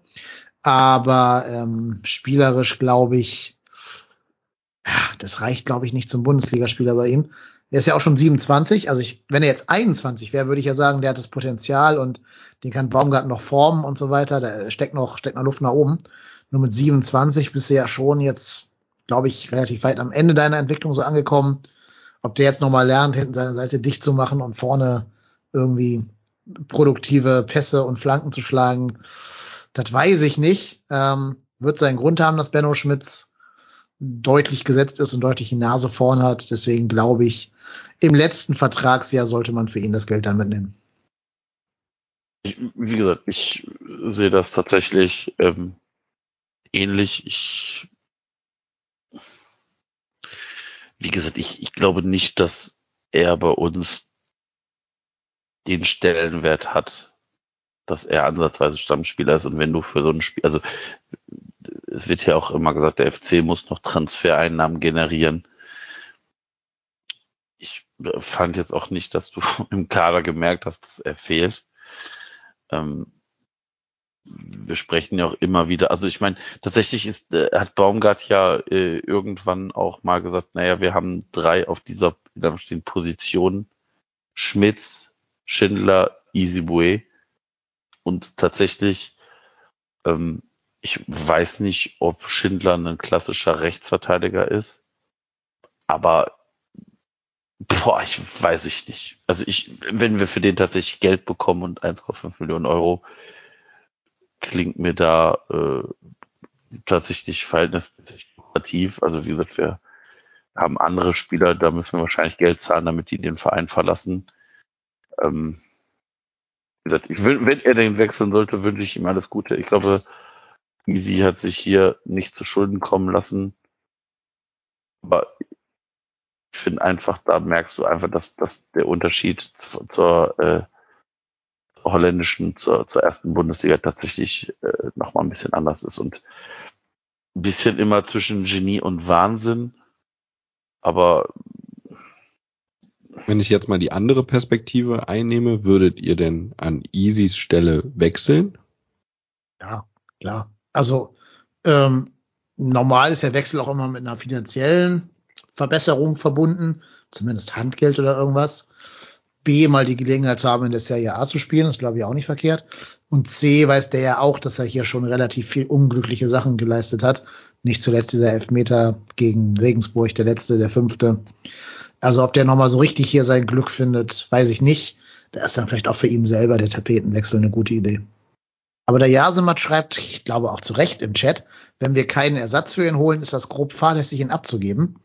Müsste man da noch einen Rechtsverteidiger holen oder würde das mit Schindler und Benno und irgendwie Jubicic als Notlösung oder so gehen? Also Jubicic auf rechts zu stellen, da zieht sich bei mir alles zusammen. ja, Nicht, weil ich ihm das jetzt nicht zutraue, sondern weil ich den da verschenkt sehe, aber das nur so als Randnotiz. Ja, er müsste das, wenn halt wie Hector interpretieren, diese Rolle, ne? Dann geht das vielleicht sogar. Hat ja die Eintracht mit Jakic zum Beispiel auch gemacht als Rechtsverteidiger. ja, aber dafür spielen wir meiner Meinung nach zu defensiv äh, Also, anfällig. also ja, gut, wenn Hector halt fehlt, ne? Also wenn Hector mal fehlt und links spielt Petersen, kannst du überlegen, da einen Mittelfeldspieler auf die Rechtsverteidigerposition zu stellen. Aber gut, äh, ist ja nicht perspektivisch. Das ist ja immer nur für, für manche Leute. Ähm, nee, müssen wir noch einen wirklich gelernten, richtig echten Rechtsverteidiger holen? Das wäre die Frage. Eine nächste Fußballphrase, ne? Ich glaube, das hängt auch so ein bisschen davon ab, was der Markt hergibt. Ja. Die Naja, Frage ja. ist ja, die Frage ist ja, kriegst du vielleicht jemanden, also wer fällt eventuell nochmal da von irgendeinem Regal runter? Ich meine, das, das haben wir ja schon bei den Stürmern, äh, als, als, als wir gesagt haben, Mensch, holen wir vielleicht einen Modestersatz. Die, die, die, also es sind, ist ja jetzt noch eine grobe Woche äh, der Transfermarkt offen. Und jetzt merkst du ja, dass bei diesen ganz, bei allen Vereinen auf einmal so die Leute jetzt wissen, wo sie dran sind. Das ist ja bei Easy auch nicht anders als bei anderen Vereinen. Und wir müssen dann vielleicht ein halbes Regal mal weiter oben gucken, ob da vielleicht noch irgendjemand ist, der diese Position ausfüllen kann, den du vielleicht leihen kannst, den du vielleicht eine äh, Leihe mit Kaufoption machen kannst, wie auch immer. Ähm, keine Ahnung. Also, ich kann mir vorstellen, dass die, die Verantwortlichen da schon sich vorher Gedanken machen und ähm, dann auf die Spieler zugehen und wie gesagt, der, FC, also es kann ja tatsächlich kein Spieler den Verein verlassen, ohne dass der FC da eine Zustimmung gibt. Und wenn der FC sagt so, ja, pass auf, alles klar, wir haben ja von, wir haben jetzt hier von Udinese äh, Calcio eine Anfrage bekommen, ähm, mach dich mal auf dem Weg zum Medizincheck, dann wird sich der Verein irgendwas dabei denken. Und ich hoffe, dass da beim FC sich irgendwer Gedanken macht, wie man das dementsprechend auffängt. Ob, ob der FC das dann macht, weiß ich nicht, aber zumindest erhoffe ich es mir. Ja, ich habe das schon mal gesagt. Ähm, ich halte unsere ganze Abwehr nicht für sonderlich toll aufgestellt. Äh, Linksverteidigerposition, okay, Petersen Hector mache ich mir jetzt recht wenig Sorgen. Aber ich finde auch das Frankfurt-Spiel im Vergleich zum Verherber-Spiel hat gezeigt, dass an Kilian und Hübers kein Weg vorbeiführt. Äh, und wenn da jetzt sich einer von beiden mal verletzt oder rot gesperrt wird oder so, das Problem ist ja, Chabot ist jetzt ja schon so ein bisschen, ja, fast schon ein bisschen verbrannt, gerade beim Anhang. Der hat ja ähnliche Sympathiewerte wie Kevin Pezzoni bei Land. Ähm, weiß nicht, ob der da mal richtig befreit und souverän aufspielen kann. Natürlich würde ich ihm das wünschen, dass er das tut, aber ich weiß nicht, wie, äh, ja, ob er es psychisch so umsetzen kann. Und dann glaube ich auch nicht, dass er der, der, der Innenverteidiger ist, den du stellen kannst, wenn zum Beispiel jetzt äh, Red Bull Leipzig mit zwei Stellen, schnellen Stürmern da kommt oder Bayern oder so. Da brauchst du schon eher die schnellen Jungs und nicht die großen Kopfballstarken Kopfballmonster. MB soll schon wieder aufgelöst werden, der Vertrag, hat in der U21 gespielt, aber auch da hat man sich ja dann insgesamt eher wenig sattelfest präsentiert. Rechts hast du nur noch Benno als gelernten Rechtsverteidiger. Also ich finde, wird mir da hinten sehr, sehr knapp im Gesamtverbund. Jetzt nicht nur auf dieser Rechtsverteidigerposition. Ja, ich bin auch gerade mal bei der äh, U21 bzw. zweiten Mannschaft äh, gerade auf transfermarkt.de gegangen und habe mal geguckt, wen die als Rechtsverteidiger haben. Leon Schneider. Ja. Nach einer Halbzeit und für ihn kam dann der Jombe. Ja, in, aber jetzt im Spiel gegen Düren. genau, und der ist halt 19. Also Mhm. hm. Und ja auch kein Teil des Profikaders gewesen schon mal irgendwie. Also mit, mit denen trainiert oder so. ja, aber wie, wie gesagt, ich tue mich da ultimativ schwer. Ich gucke jetzt mal noch, ob in der U19 irgendein Ja, Spieler ist, der Jetzt wird's aber sehr.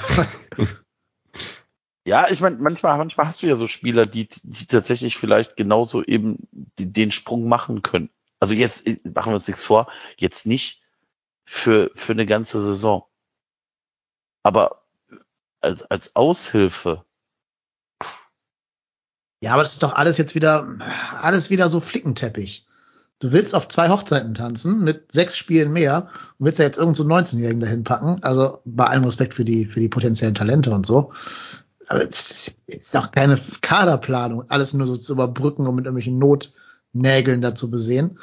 äh, du musst doch eigentlich gucken, dass du einen findest, der vielleicht rechter Innenverteidiger und Rechtsverteidiger gleich gut spielen kann äh, und den du da auch spielen lassen kannst und nicht so wie MB, dass der gar keine Chance hat und du damit quasi nur drei Innenverteidiger hast, von denen einer jetzt schon mal gesperrt fehlt in der in der Conference League. Also ich finde, das ist nicht sicher, was da hinten passiert. Also nicht nicht äh, nicht wasserdicht.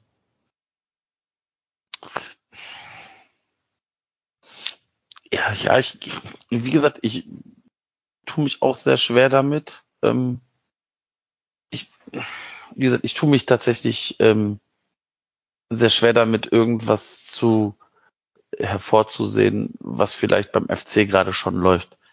Also, wie gesagt, ich glaube, ähm, dass, dass der FC sich schon da Gedanken machen sollte, ob du mit, ich sag mal, mit zwei Spielern, also in dem Fall mit Schmitz und mit Schindler, das angehen willst.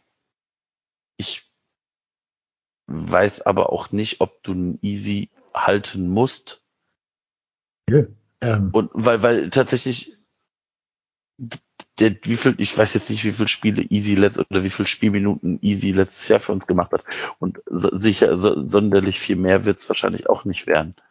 Und Easy ich, weiß, was, auch nicht. ich weiß, was du meinst, das ist sehr auf Kante genäht, aber. Ja, ich würde auch Easy nicht auf diese link rechte Innenverteidigerposition stellen. Hat er zwar in der Vorbereitung mal gespielt, aber bei Easy kann ich halt nicht sicher, nicht ruhig schlafen, wenn er da spielt. Oder in meinem Sessel sitzen und das Spiel gucken. Ich finde, egal ob jetzt easy oder nicht easy, du brauchst, ich habe das jetzt schon ganz oft gesagt, ich wiederhole das gerne, aber ich finde, du brauchst einfach den einen Stabilisator, so einen ganz unspektakulären, der jetzt nicht irgendwie durchs Mittelfeld dribbelt und irgendwie nach England geht für 10 Millionen, einfach nur so ein so, so ein Hövelöy von, von Augsburg oder so. So einen ganz stumpfen Innenverteidiger, der halt die Bälle hinten rausklärt. So Mavrei Maro-Style. Ich finde, das fehlt uns im Kader. Ja. Oder jeder Spieler, den Union Berlin hat, kannst du ja alle nennen. Das ist ja alle dieser Spielertyp, den ich meine. Ja. Aber wie gesagt, ja, also, wenn, wenn, wenn Kieler und Hüber spielen, bin ich, bin ich ruhig. Da habe ich Vertrauen drin. Aber machen die halt 34 plus 6 Spiele oder wie viel auch immer. Aber haben wir nicht tatsächlich vor dem Fairhaver-Spiel gesagt über Chabot, wir sind ähm, tatsächlich überrascht über seine bisherige Entwicklung und dass die Spiele bis dahin auch tatsächlich nicht schlecht waren? Das habe ich nicht gesagt, weil gegen Regensburg fand ich ihn nicht gut. Der, wo hat er in der Bundesliga gespielt? In welchem, bei welchem Spiel? Schalke oder Red Bull? Schalke, ne? Ich glaube Schalke, ja. In irgendeinem Spiel war der Kopfballmäßig total dominant und hat da wirklich alles rausgeklärt. Lass mich, lass mich was, es, was es zu klären gab.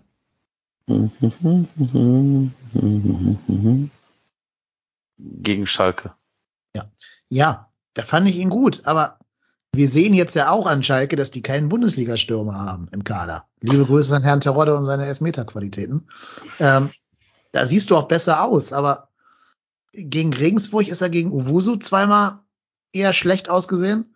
Gegen Verhaber, ja, ne, ungestüm halt, unclever. Gegen Mailand waren den beiden Gegentoren beteiligt. Gut, gegen sehr, sehr gute Stürmer mit Giroud und Rebic, muss man dazu sagen. Aber ich bin jetzt nicht irgendwie der allergrößte Chabot-Fan, dass ich mir da ein Trikot hinten mit dem beflocken würde. Ja, das würde ich tatsächlich auch nicht machen. Ähm also ich, ich will dem auch nicht zu nahe treten menschlich, aber ich habe das Gefühl, in Teilen des, des FC-Fan-Lagers löst Chabots Aufstellung ähnliche Reaktionen auf wie, wie die von Timo Horn im Tor. Dass du immer sagst, uh, hu, hu, hu, hu, ob das mal gut geht. Und weiß nicht, ob das auch dem Spieler irgendwie für den gerecht ist. Mhm. Ja, wobei ich glaube, es ist noch recht früh. Zu, also du hast ja eben gesagt, schon, schon von verbrannt gesprochen.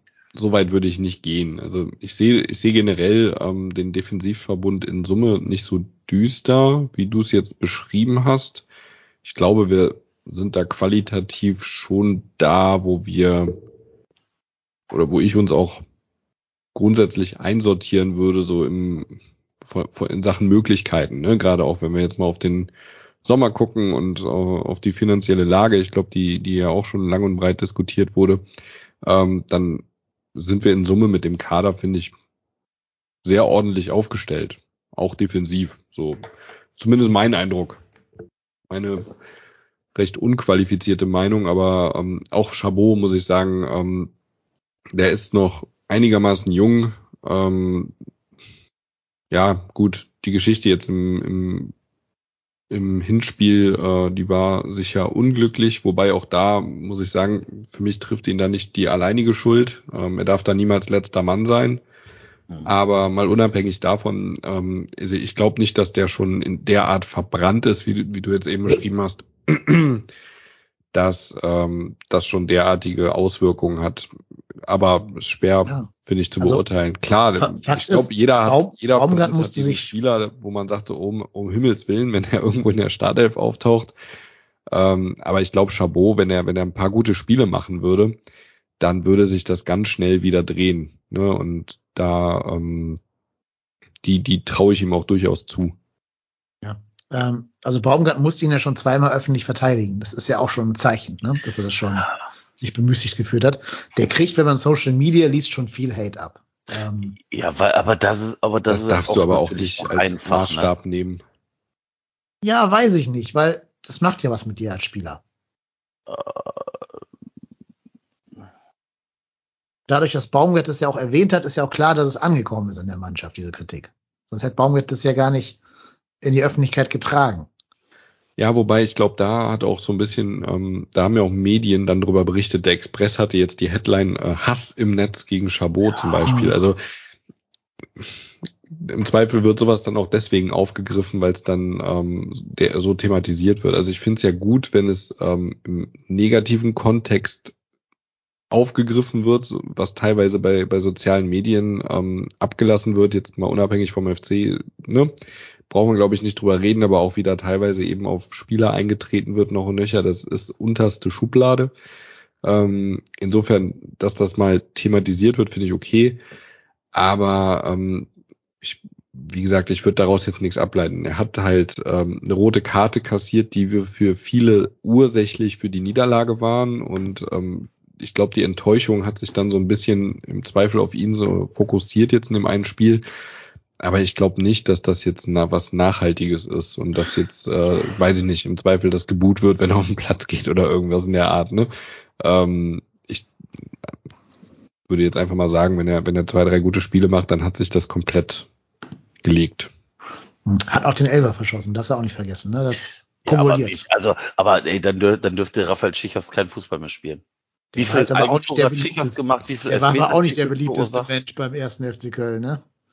Jo, aber also tatsächlich, wenn du mal tatsächlich, glaube ich, die, die Quote von Raphael Schichers, was Elfmeter also verursacht, Handelfmeter und unglückliche Aktion anbelangt, müsste Schichers, glaube ich, weit vorne sein. Ja, klar, weil er auch mehr Spiele gemacht hat. Aber überleg mal, oft wir den schon zum Mond gewünscht haben hier in diesem, in diesem ehrwürdigen Podcast. ja. Wir haben gesagt, ja. wir fahren den persönlich mit der Schubkarre nach Chicago. Haben wir ja auch.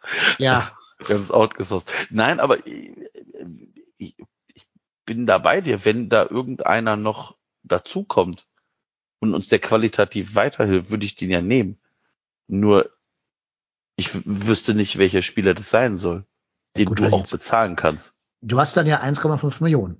Da kannst du dir dann überlegen, eine Million von zu reinvestieren. Also wir werden diese 20 Millionen Transfer Million ist doch, ist doch nix wir werden diese, diese äh, 20 Millionen Transferüberschuss ja eh nicht generieren. Das steht ja schon fest. Also wenn nicht jetzt noch irgendwer absurde Dinge auf Transfer macht, kriegen wir die 20 Millionen da eh nicht hin. Äh, mit Easy geht zumindest ein Gehalts, äh, ein schweres Tier im Gehalt geht weg, weil der ja noch einen Fehlvertrag hat, die alle ganz ordentlich verdienen werden. Ähm, ja, guck doch mal, ob du nicht irgendwie an den vierten Innenverteidiger von Union Berlin rantrittst oder so. Oder von anderen Mannschaften, die sehr viel Wert auf Defensivfokus legen. Ja, also nochmal, ich bin, bin da nicht derjenige, der sagt, das sollten wir auf gar keinen Fall tun. Also ich siehst, ich bin ja, ich bin ja bei dir. Also ich, wenn, wenn da irgend, also ich auch ganz ehrlich, auch wenn wir noch einen guten Stürmer kriegen, würde ich nicht Nein sagen. Mhm. Auch wenn wir noch einen weiteren Zehner kriegen, der uns qualitativ weiter, würde ich nicht Nein sagen und bezahlbar ist. Nur Dortmund will ja offensichtlich Ronaldo nicht haben. Ach so, ich dachte, die wollten Modest abgeben. für umsonst wieder zurück. Ja, genau. Der spielt was dann für die Hälfte. Pflaume. Hab ja. uns den Bruder geschickt oder was?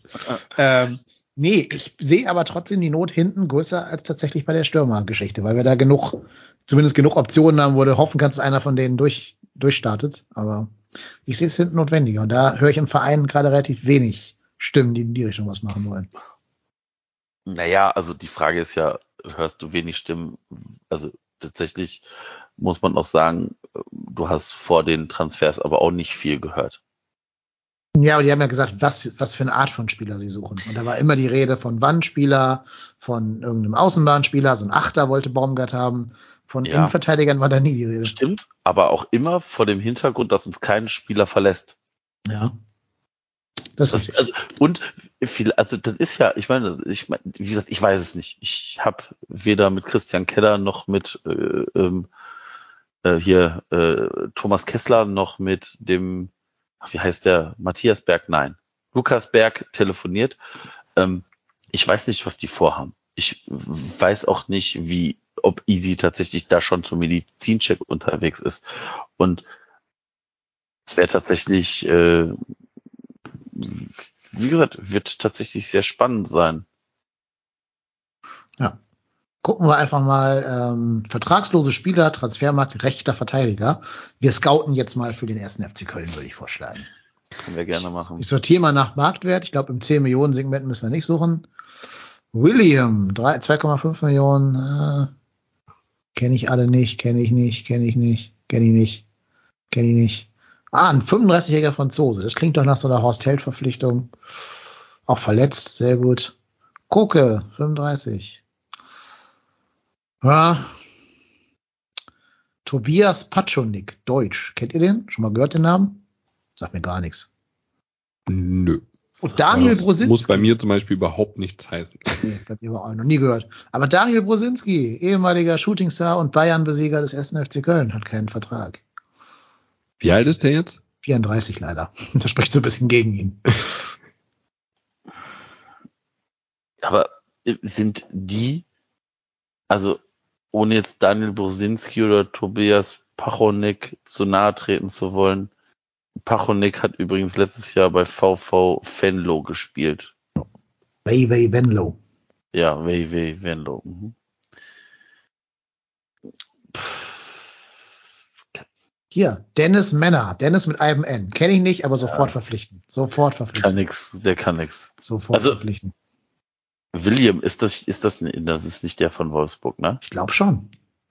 Brasilianer. Ja, ne? doch, Wolfsburg, ja, Ist ja, aber ja. auch, auch verletzt leider. Ist der Also, nicht, war der nicht so äh, hier wie so schwer verletzt, dass der seine Karriere beenden wollte?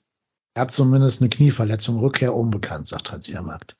Ist natürlich mit 27 sehr schade für ihn, wenn er sich so schwer verletzt hätte. Ähm, wenn ich ihn nicht kenne, drückt man trotzdem mal die Daumen, dass das nicht so kommt.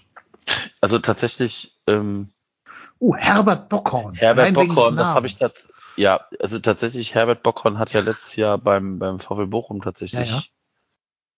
auf sich aufmerksam gemacht. Ja, also wie kannst du als VfL Bochum einen Spieler namens Herbert Bockhorn gehen lassen? Den musst du allein wegen seines Namens weiter verpflichten in Bochum. Das geht gar nicht anders. Hat letztes Jahr 18 Bundesligaspiele immerhin gemacht, aber auch nur 839 Minuten, ne? Ja.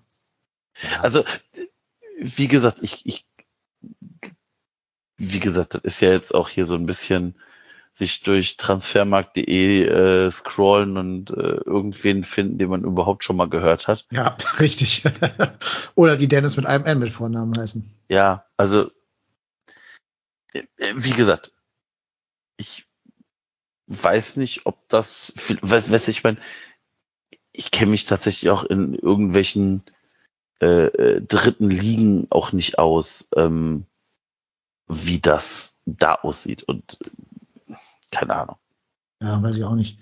Tatsächlich habe ich gerade schon mal überlegt, ich weiß nicht, irgendjemand hatte das äh, gefragt. Die Frage kam von dem Hibarian, äh, ob Maiko Sponsel nicht jemand für den Rechts, für die Rechtsverteidigerposition ist. Ja, ist ja leider ja- verliehen. Genau, tatsächlich aktuell an Rot-Weiß Essen verliehen. Ähm, weiß auch nicht, ob das ein Move ist, den zurück, ich meine, rein theoretisch kannst du ja jede Laie jederzeit auflösen. Aber ähm, ich, ich weiß nicht, ob man da auch dem Spieler einen Gefallen mit tut. Ja, ich denke, wenn man ihn langfristig hätte eingeplant, hätte man anders mit ihm jetzt im Sommer geplant. Ich glaube, die Zukunft gehört Sponsel. Ich, ich halte viel von dem. Ich finde auch Strauch interessant, der kann auch Rechtsverteidiger spielen, wurde gerade im Chat auch nochmal reingeschmissen. Ob das jetzt alles so diese kurzfristigen Lösungen sind und dann direkt europäisch und so, weiß ich nicht. Da wäre vielleicht sogar noch eine Überlegung, ob du nicht guckst, ob Hussein Basic sich da relativ schnell umschulen ließe. So, wie gesagt, wir spielen ja gerne mit Mittelfeldspielern auf der Rechtsverteidigerposition oder auf der Außenverteidigerposition. Ähm, wir haben auch einen Platz für den im Kader gefunden. Vielleicht ist das sogar eine, eine etwas bessere Option. Ich glaube, der hat das Zeug dazu, dass er auch Außenverteidiger spielen kann. Aber gut, jetzt wird alles ein bisschen wild in der gesamten äh, Überlegung. Wir lassen es auf uns zukommen, aber ich schreibe dem ersten FC Köln in sein Hausaufgabenheftchen, dass ich nicht so ruhig schlafe mit dieser Abwehr und eher hinten gucken würde. Mhm. So, ähm, wisst ihr, was ich auch finde, welchen Spielertypen wir eigentlich noch im Kader bräuchten? Ich finde, wir bräuchten, wir bräuchten jemanden, der Florian Kainz mal ablösen kann. Weil ich finde, im Moment sind wir total abhängig von Keins, weil er gut in Form ist zum Glück. Der ist aber auch der Spieler, dem ich jetzt nicht zutraue, eine englische Woche mit 270 Minuten durchzustehen. Ähm, und wenn der ausgewechselt wird, hast du keinen Spieler, der dieser Spielertyp wie Keins ist, also der flanken kann. Du hast einen Mainer, der schnell und der kann an die Grundlinie gehen, nach innen ziehen und so. Aber jetzt auch nicht das Flankengenie. Ähm, und dann ist der zweitbeste Flankengeber im ganzen Kader Benno Schmitz.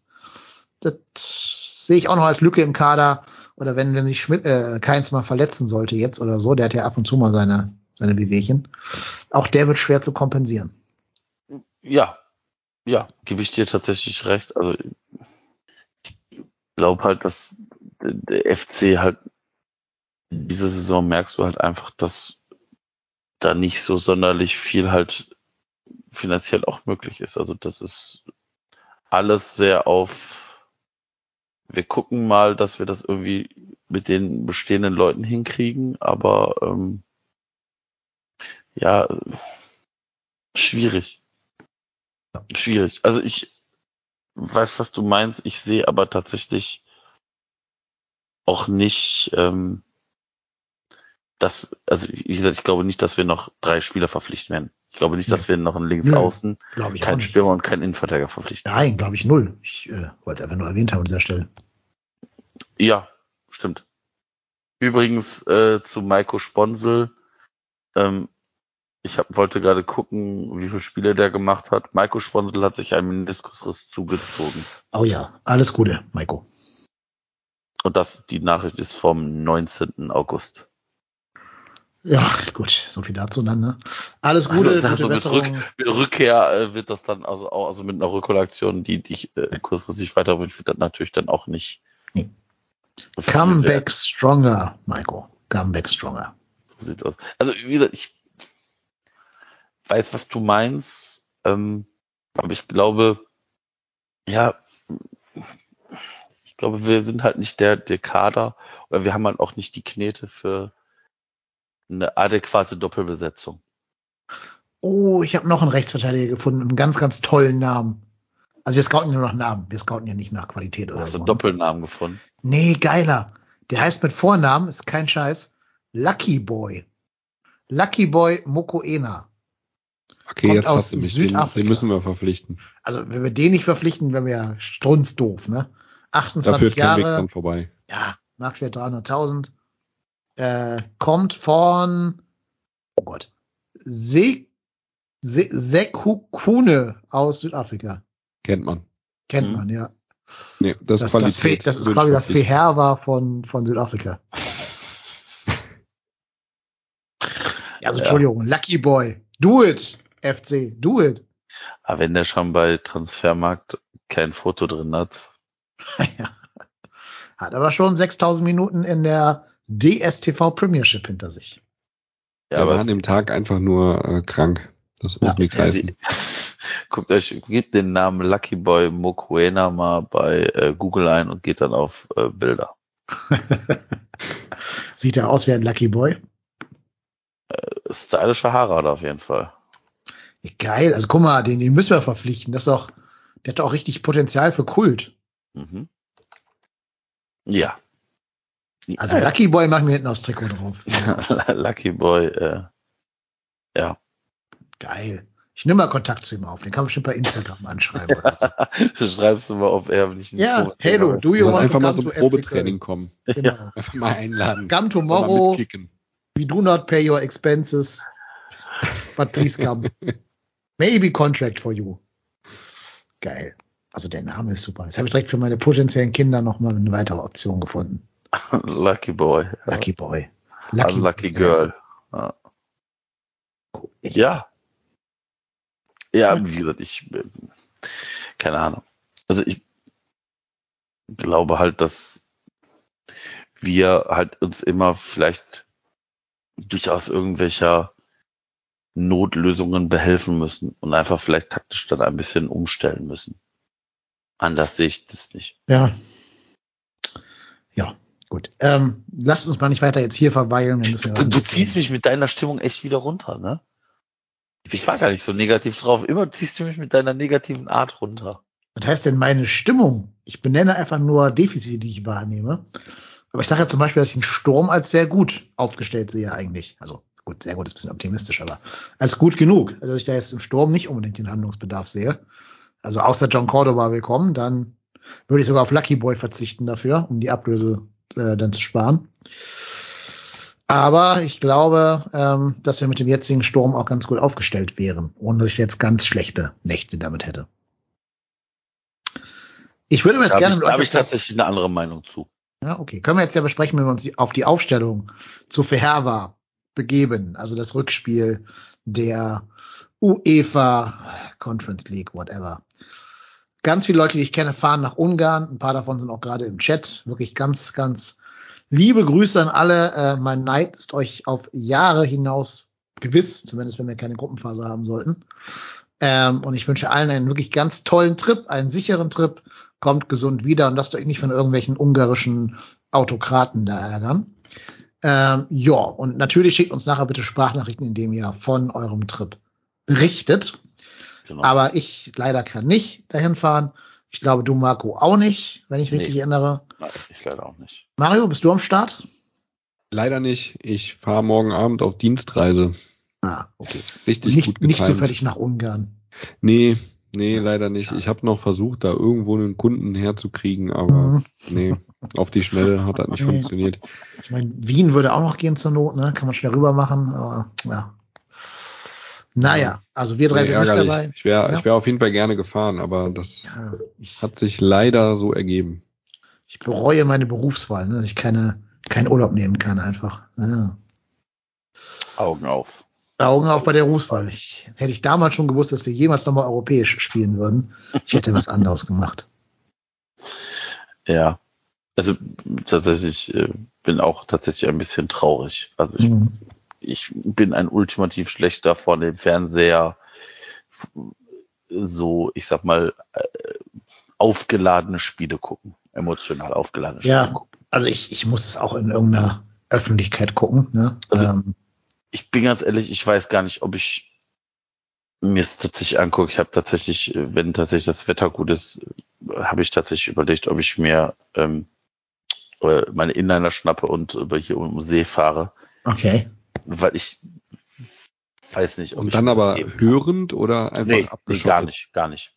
Also nicht mal dann Push, hinterher Push einfach gucken, wie das Ergebnis Keine. Push-Nachricht, nix. Ach, Also dann Das tatsächlich, ja irgendwann gar aufs Handy nicht. gucken und sehen, äh, also tatsächlich, ähm, das war das Rückspiel, das äh, Quali-Rückspiel gegen Kiel. mhm. Ähm, da war ich erst mit der Familie noch äh, auf einem Treffen, Geburtstag, ich weiß gar nicht mehr, was es war. Und wir sind dann nach Hause gefahren und es hat alles dann, also es war eigentlich geplant, dass ich um 15.30 Uhr hier bin, zu Hause. Und äh, wie das halt mit Kindern ist, das kannst du nicht alles immer so deta im Detailgrad planen und dann sind wir halt irgendwie später losgefahren und ich habe das Autoradio angemacht auf der Hinfahrt und da, da fiel gerade das, oh, wir, wir haben 1-0 geführt, ne? Wir haben 1-0 geführt, dann 2-0 geführt. Da haben wir nicht das 1-1 kassiert? Ich glaube, wir haben das 2-1 kassi- kassiert. Ich glaube, erst haben äh, Hector und Anderson zwei Tore gemacht. jetzt irgendwie gesagt, dass. Kann auch andersrum sein. Ich bin nicht ganz 1-1 sicher. Es ist egal. Egal. Weiter mit der Story. Nee, wir haben das 1-1 kassiert, genau. Irgendwie, weiß ich nicht, dritte und dann Lee direkt dahinter und dann dieses Tor von Anderson in der sechsten. Und ich war nach dem, bin tatsächlich äh, zu dem Tor von Anderson, zu dem D- 3-1, sah- also das habe ich tatsächlich, das war das erste Tor, was ich äh, dann live vor dem Fernseher gesehen habe. Und ich bin dann bis zu dem, boah, wer hat das 4-1 gemacht? Schichos, ne? Ja.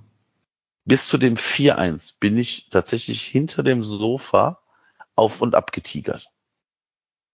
Wirklich wie so ein Tiger im Zoo, der Hospitalismus hat. Und tatsächlich, wenn du, wenn du tatsächlich nur so einen Radius von, weiß ich nicht, wie lange ist das Sofa, drei, dreieinhalb Meter, äh, immer auf und ab tigerst und alle gucken dich in diesem Haushalt an und fragen, ob du noch alle ganz beisammen hast. Und tatsächlich beim 3-1, es war ja tatsächlich da schon auf dem richtigen Weg und ich war so unfassbar nervös. Und ich weiß nicht, ob ich mir das angucken kann.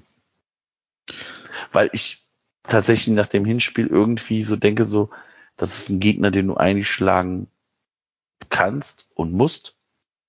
Aber wir kennen ja den FC. Also wenn ich tatsächlich das meistgehör der meistgehörte Spruch war typisch FC am Donnerstag. ja. Da hat der der FC einen FC gebaut. Bei dem, bei dem 1-1 und bei dem 2-1. Das war immer das gleiche. Boah, typischer FC-Move. Irgendwie nehme ich Ich mich habe da das auch. um mich rum auch oft wahrgenommen, ja. Den, den Satz. Ja, und wenn du dann tatsächlich auch mal, also ich weiß nicht, wie das bei euch ist, ich habe tatsächlich diese Quali für, das machen wir so im Vorbeigehen. Hm, hm, hm. So beginnt aber auch das Unglück. Mit solchen Gedanken. Also, ne, liebe Grüße an den Reik aus Hamburg. Wir haben vor dem Spiel so ein bisschen hin und her geschrieben und dann habe ich gesagt, sagt er ja, weil, weil er konnte ja tatsächlich äh, nicht da sein aus beruflichen Gründen und dann hat, hab ich, hat er geschrieben, ja, habe ich gesagt, boah, ich bin komplett nervös und aufgeregt und hat gesagt, ach, das wird ein locker leichtes 3-0 und ich habe mich tatsächlich, warum auch immer da so reinquatschen lassen und habe dann diese positive Stimmung tatsächlich mitgenommen und war nach dem 2-1 tatsächlich so gefrustet und ich äh, habe mein Auto ja ein Stückchen vom Stadion weiter weggeparkt, also ein bisschen ein Stückchen weggeparkt und musste an einer Baustelle vorbei und gehe dann halt ich sag mal, verhältnismäßig spät abends durch diese Baustelle und da kommt mir so eine blöde Barke, war so halb auf dem Weg und der Robert Hennes hat sich einmal nach links und rechts umgeguckt, sah kein Hinter und vor sich und diese Barke flog tatsächlich in die Baugrube. Habe diese scheiß Barke aus dieser scheiß Verankerung rausgetreten, Frust, weil ich so wütend war und irgendwo hin mit meiner Emotion musste. Und tatsächlich, ich fahre in der Regel nie Auto, wenn das Radio aus ist oder es sitzt keiner neben mir. Ich bin die komplette Strecke von Köln nach Hattingen ohne Berieselung gefahren. Einfach Ruhe und ich glaube, ich habe vor mich hingegrummelt. Und ich weiß nicht, ob mir dieses Spiel nicht zu viel seelischen Schmerz bereitet. Vielleicht fahre ich, auch hier- Tatsächlich. vielleicht fahre ich hier auch nur um den Block. Und wenn ich dann merke, es steht 2-0, komme ich schnell rein und gucke mir das Spiel an. Tatsächlich ähm, würde ich mich wahrscheinlich genauso verhalten, wie du es eben beschrieben hast, mit irgendwie ähm, hospitalismusmäßig um die Couch rumtigern, wenn ich das Spiel nicht sehen könnte. Also wenn ich weiß, das läuft gerade und ich gucke es mir nicht an, dann werde ich ramdösig. Also das würde ich zum Beispiel nicht aushalten. Bei mir ist es genau umgekehrt. Ich muss das sehen, auch wenn es ähm, auch wenn es im Zweifel schlimm ist, es zu sehen. Ähm, aber bevor ich es nicht sehen kann und auch gar nicht mitkriege, wie es jetzt äh, steht, da würde ich, da wäre ich komplett fertig am Ende. Da wäre ich wahrscheinlich schweißgebadet, wenn ich dann irgendwann endlich äh, nachgucken darf, wie es gelaufen ist. Mhm. Ich bin da auch eher wie Mario gepolt. Ähm, das nicht gucken zu können, wäre für mich, glaube ich, die Höchststrafe. Wenn ich wüsste, ich hätte irgendwie vielleicht einen Elternabend oder so und kann das deswegen nicht gucken. Also ich wüsste gar nicht, welche, welche Hebel ich in Bewegung, setzen müsste, um da aus der Nummer rauszukommen und dieses Spiel sehen zu können. Also Ich wäre da wahrscheinlich auf dem Elternabend dieser unangenehme Vater, der irgendwo ganz hinten sitzt und die ganze Ja. Zeit so verräterisch so unter das Pult guckt. Ja. oh Mensch, das Spiel laufen. Ich, Ja, das, das Doofe ist, ich bin der Lehrer, weißt du, ich bin vorm Pult. da, da, durch, da du da gerade Elternabend sagst, habe ich jetzt gerade mal geguckt, was so in, meinen, in meinem privaten Terminkalender und tatsächlich steht da optional Elternabend Schule. Naja, dann kann man ja immer überlegen, ob da vielleicht Okay, Partnerin ich geht, weiß, Frau also ich, ich kann euch sagen, wo ich nicht sein werde. Ich werde tatsächlich dann, also ich werde nicht in einer fahren können, weil tatsächlich äh, dann meine Frau zu dem Elternabend gehen darf äh, in der Schule. Auch vor dem, äh, vor der mit der Gefahr, dass ich mich da in irgendein Amt wählen lasse. Ähm, und äh, ja, ja, Ah, ich glaube, das mache ich. Ich lasse dich in so ein Amt wählen bei so einem Elternabend. nee. Ich habe ja, ich habe ja ungefähr 700 Stunden Audio von dir auf meinem Computer. Dann schneide ich was zusammen, schleiche mich in diesen Klassenraum da in Hattingen und spiele das dann so ab. Ich Ja, ja. würde es machen. Der Marco aus Hattingen. Und sagt die Klassenlehrerin oder der Klassenlehrer, ach, das ist ja nett von Ihnen. Sagst du was? Ich war das gar nicht. Jetzt ist zu spät. Ich habe dich schon eingetragen. Tut mir leid. Ah, herrlich. Jetzt haben wir hier über den ganzen heißen Brei rumgelabert. Ja, aber wir haben noch kein Wort zu, zu Verherber verloren. Ähm, ich glaube, wir haben schon relativ klar gemacht, was uns für dieses Spiel erwartet. Also ich glaube nicht, dass die Ambitionen haben werden, da groß nach vorne mitzuspielen. Die werden alles, was sich anbietet, versuchen knallhart auszunutzen und werden wieder, wie jetzt im Hinspiel ja auch schon auf Konter gehen. Aber die werden schon eher zeigen, dass sie ganz gut verteidigen können und da hinten diszipliniert und mit viel Ordnung äh, stehen werden. Oder habt ihr das Gefühl, das wird ein anderes Spiel? Ja. Okay, da bin ich gespannt. Also, auf die Gefahr hin, dass mir das jetzt wirklich völlig um die Ohren fliegt hinterher. Aber ich bin, äh, wenn ich auf das Spiel blicke, tatsächlich recht zuversichtlich. Also nicht überheblich. Ähm, man hat im Hinspiel gesehen, was passieren kann. Da habe ich nach dem 1-0 auch gedacht, okay, das fahren wir entspannt nach Hause und Ergebnis ist bekannt. Ähm, aber ich glaube, dass wir da mit ein bisschen Wut im Bauch hinfahren. Ich glaube, dass äh, die Mannschaft da auch die richtige Antwort geben wird. Ich glaube, dass äh, Steffen Baumgart die auch richtig auf das Spiel einstellen wird, dass die ähm, die durchaus ernst nehmen. Ähm, aber ich glaube trotzdem, dass wir da eine gute Figur machen werden. Und ich würde auch behaupten, dass wir ähm, zumindest mal das Ganze wieder auf Null stellen, noch in der ersten Halbzeit. Also ich glaube, am Ende der ersten Halbzeit steht da mindestens quasi wieder ein Ausgleich und dann haben wir die zweite Halbzeit Zeit, das Ding klar zu machen. Wenn wir nicht sogar in der ersten Halbzeit schon führen. So. Also quasi ein Kiel, Kiel 2.0. Ja, also ich weiß nicht, ob wir da jetzt fünf Buden machen. Ähm, Wäre wär tatsächlich für mein Nervenkostüm ganz nicht wirklich gut. so kleinreden oder, oder die so kleinreden und sagen, wir beknallen die da völlig weg.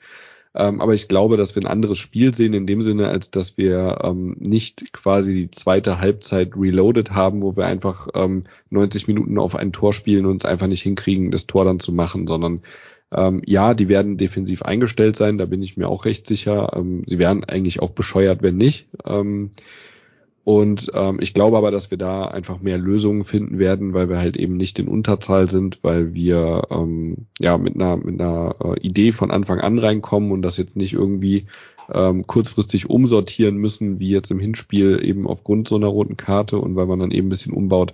Und ich glaube, dass wir da mit so einer guten Idee hinkommen, ähm, dass wir das äh, in die Gruppenphase bringen. So, das ähm, das mein, mein Statement dazu und ich hoffe sehr, dass es mir nicht im Nachgang um die Ohren fliegt, dass ich das jetzt gesagt habe. Ja, also dein Optimismus in allen Ehren. Ähm, ich habe auch ganz, ganz, ganz zaghaft das Gefühl, dass ich glaube, dass wir weiterkommen werden. Ähm, ich glaube, es wird aber ein ganz hartes Stück Arbeit.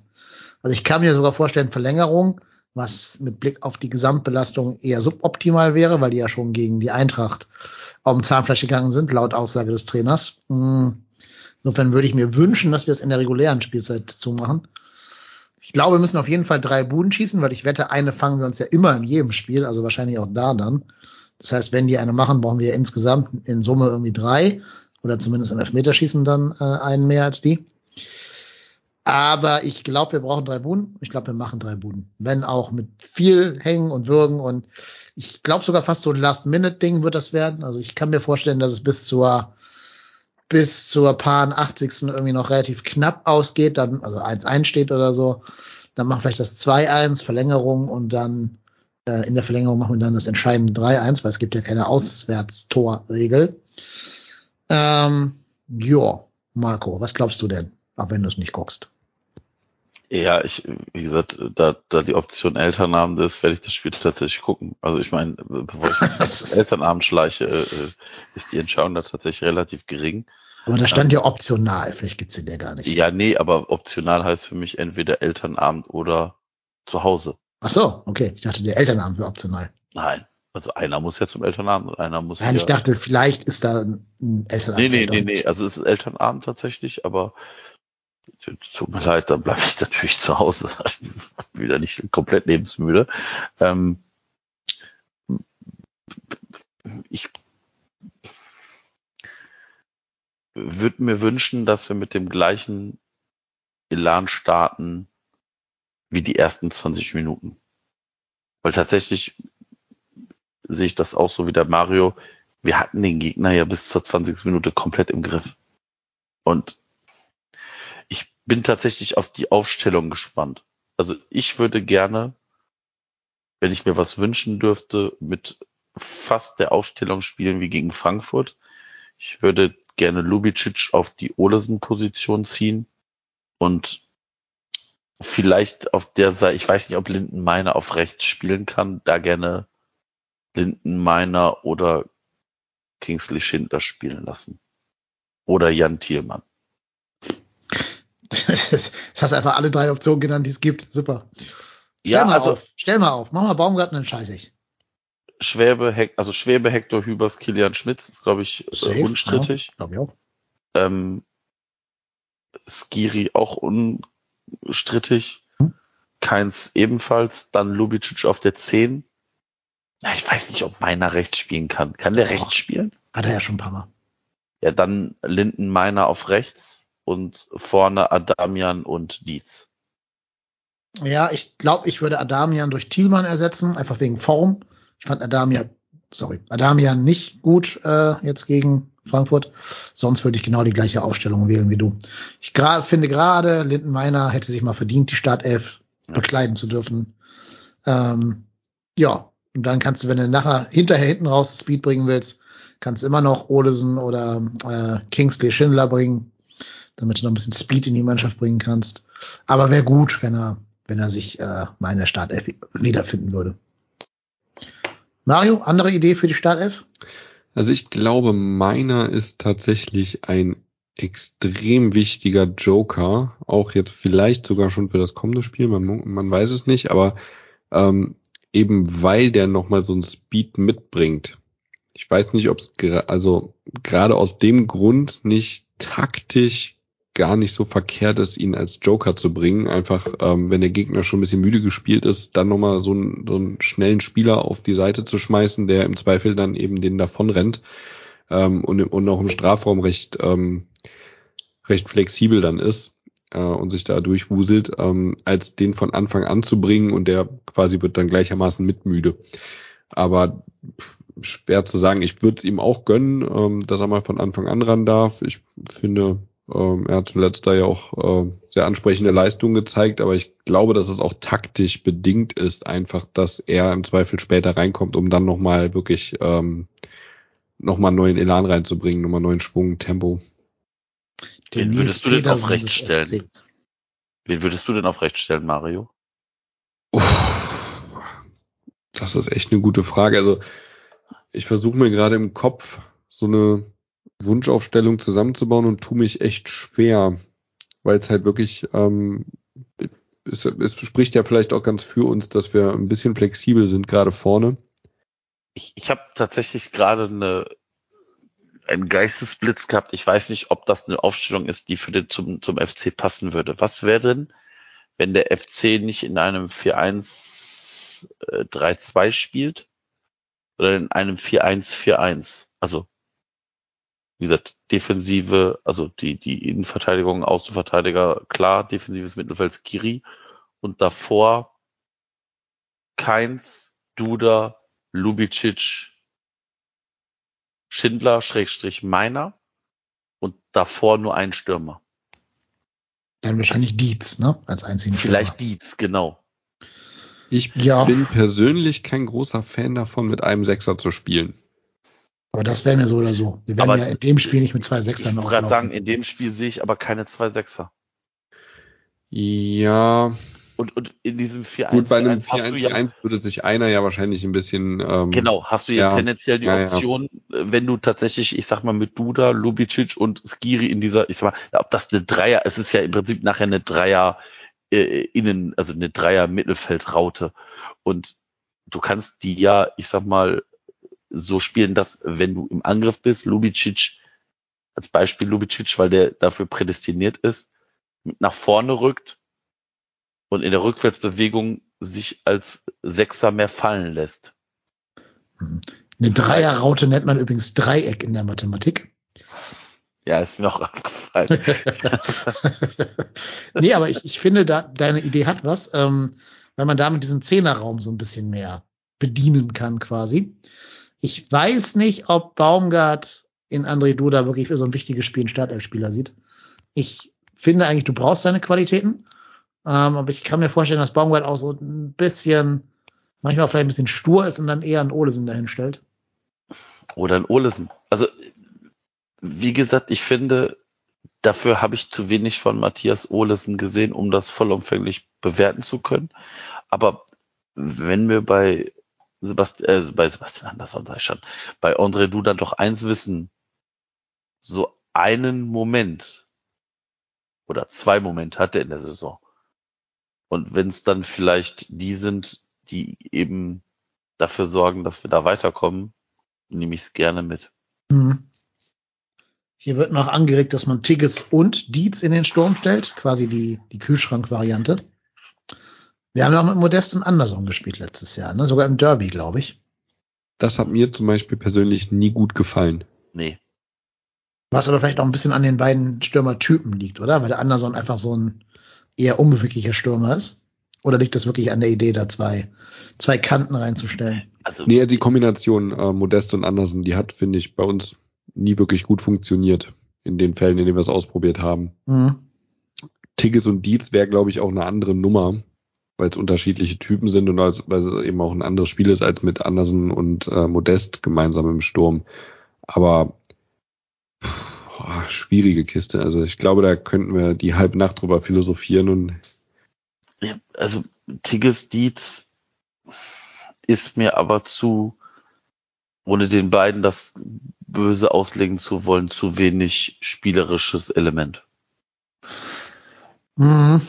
Also da, ne, also das, was, das, was, was vielleicht Sages Adamian hat, dass der sich einen Ball schnappt, auch mal ins Dribbling geht, das sehe ich halt bei den beiden nicht, ohne das, wie gesagt, negativ bewerten zu wollen.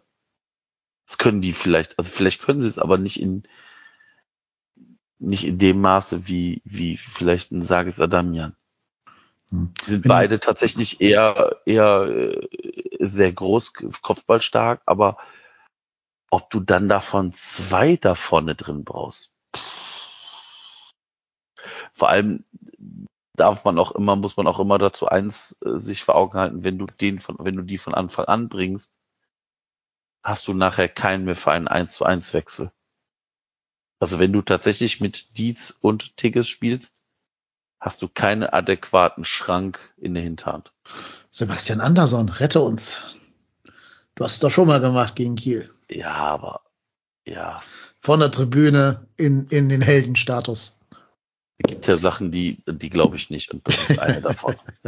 Ich glaube, da hat viel zu viel Angst, dass er sich noch verletzt und dann gar nicht mehr weg kann. es wäre auf jeden Fall sehr überraschend, ja. Ja. Ja, ich bin wirklich sehr gespannt, was Baumgart und sein Trainerteam da aus dem Hut zaubern werden. Äh, Vielleicht, was man vielleicht auch nicht, also ich meine, den haben wir vielleicht gar nicht auf dem Schirm. Vielleicht so ein Tim Lemperle-Move. ja, das, den wollte ich jetzt eh noch ansprechen. Der war gar nicht im Kader gegen die Eintracht.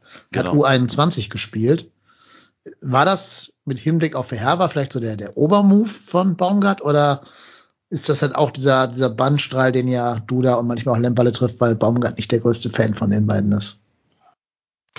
Also, ich glaube, es geht ja auch tatsächlich nichts. Ich gucke jetzt gerade mal, ob Lemperlev gespielt hat. Lemperle hat tatsächlich gespielt? 90, 90 Minuten Ja. gespielt. Nicht getroffen.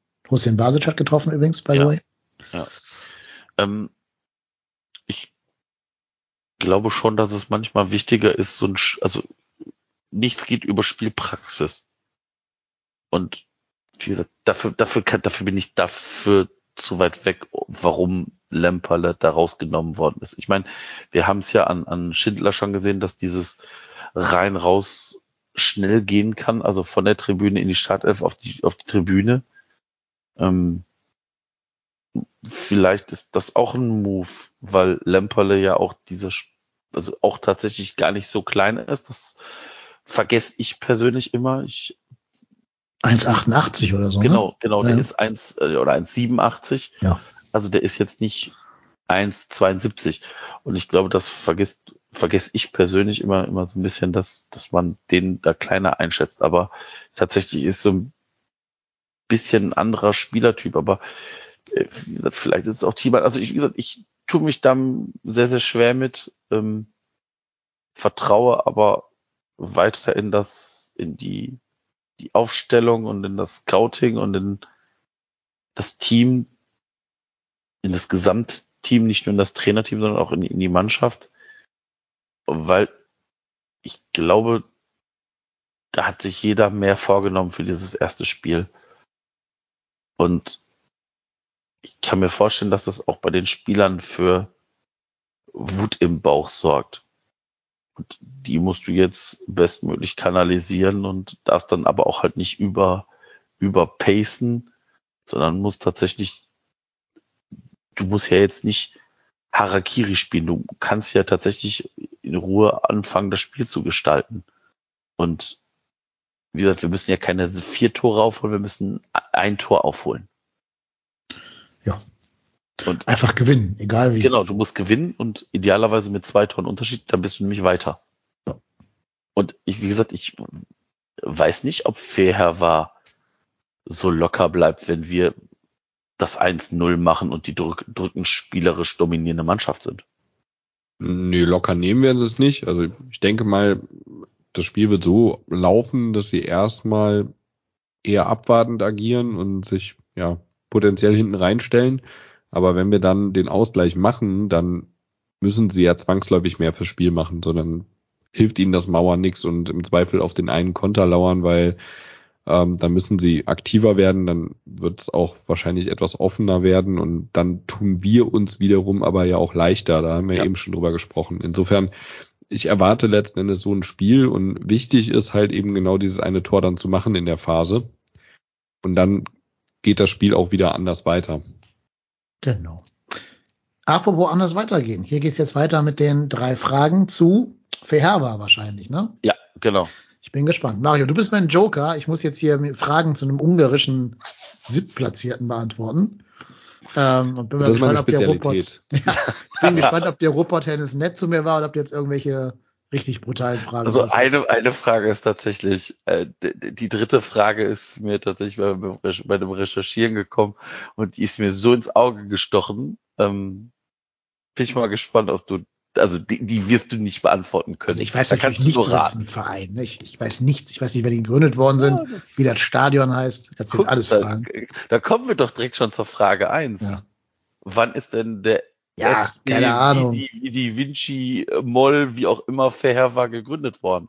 Was weiß denn ich? 2001. 2009, Hm. 1941 oder 1974? Ich habe mich null vorbereitet. Ich sag jetzt mal, es ist so ein, so ein, so ein das ist ja irgendwie so ein, so ein Fake-Plastikverein auch, ne? So ein Sponsorendingsbums da.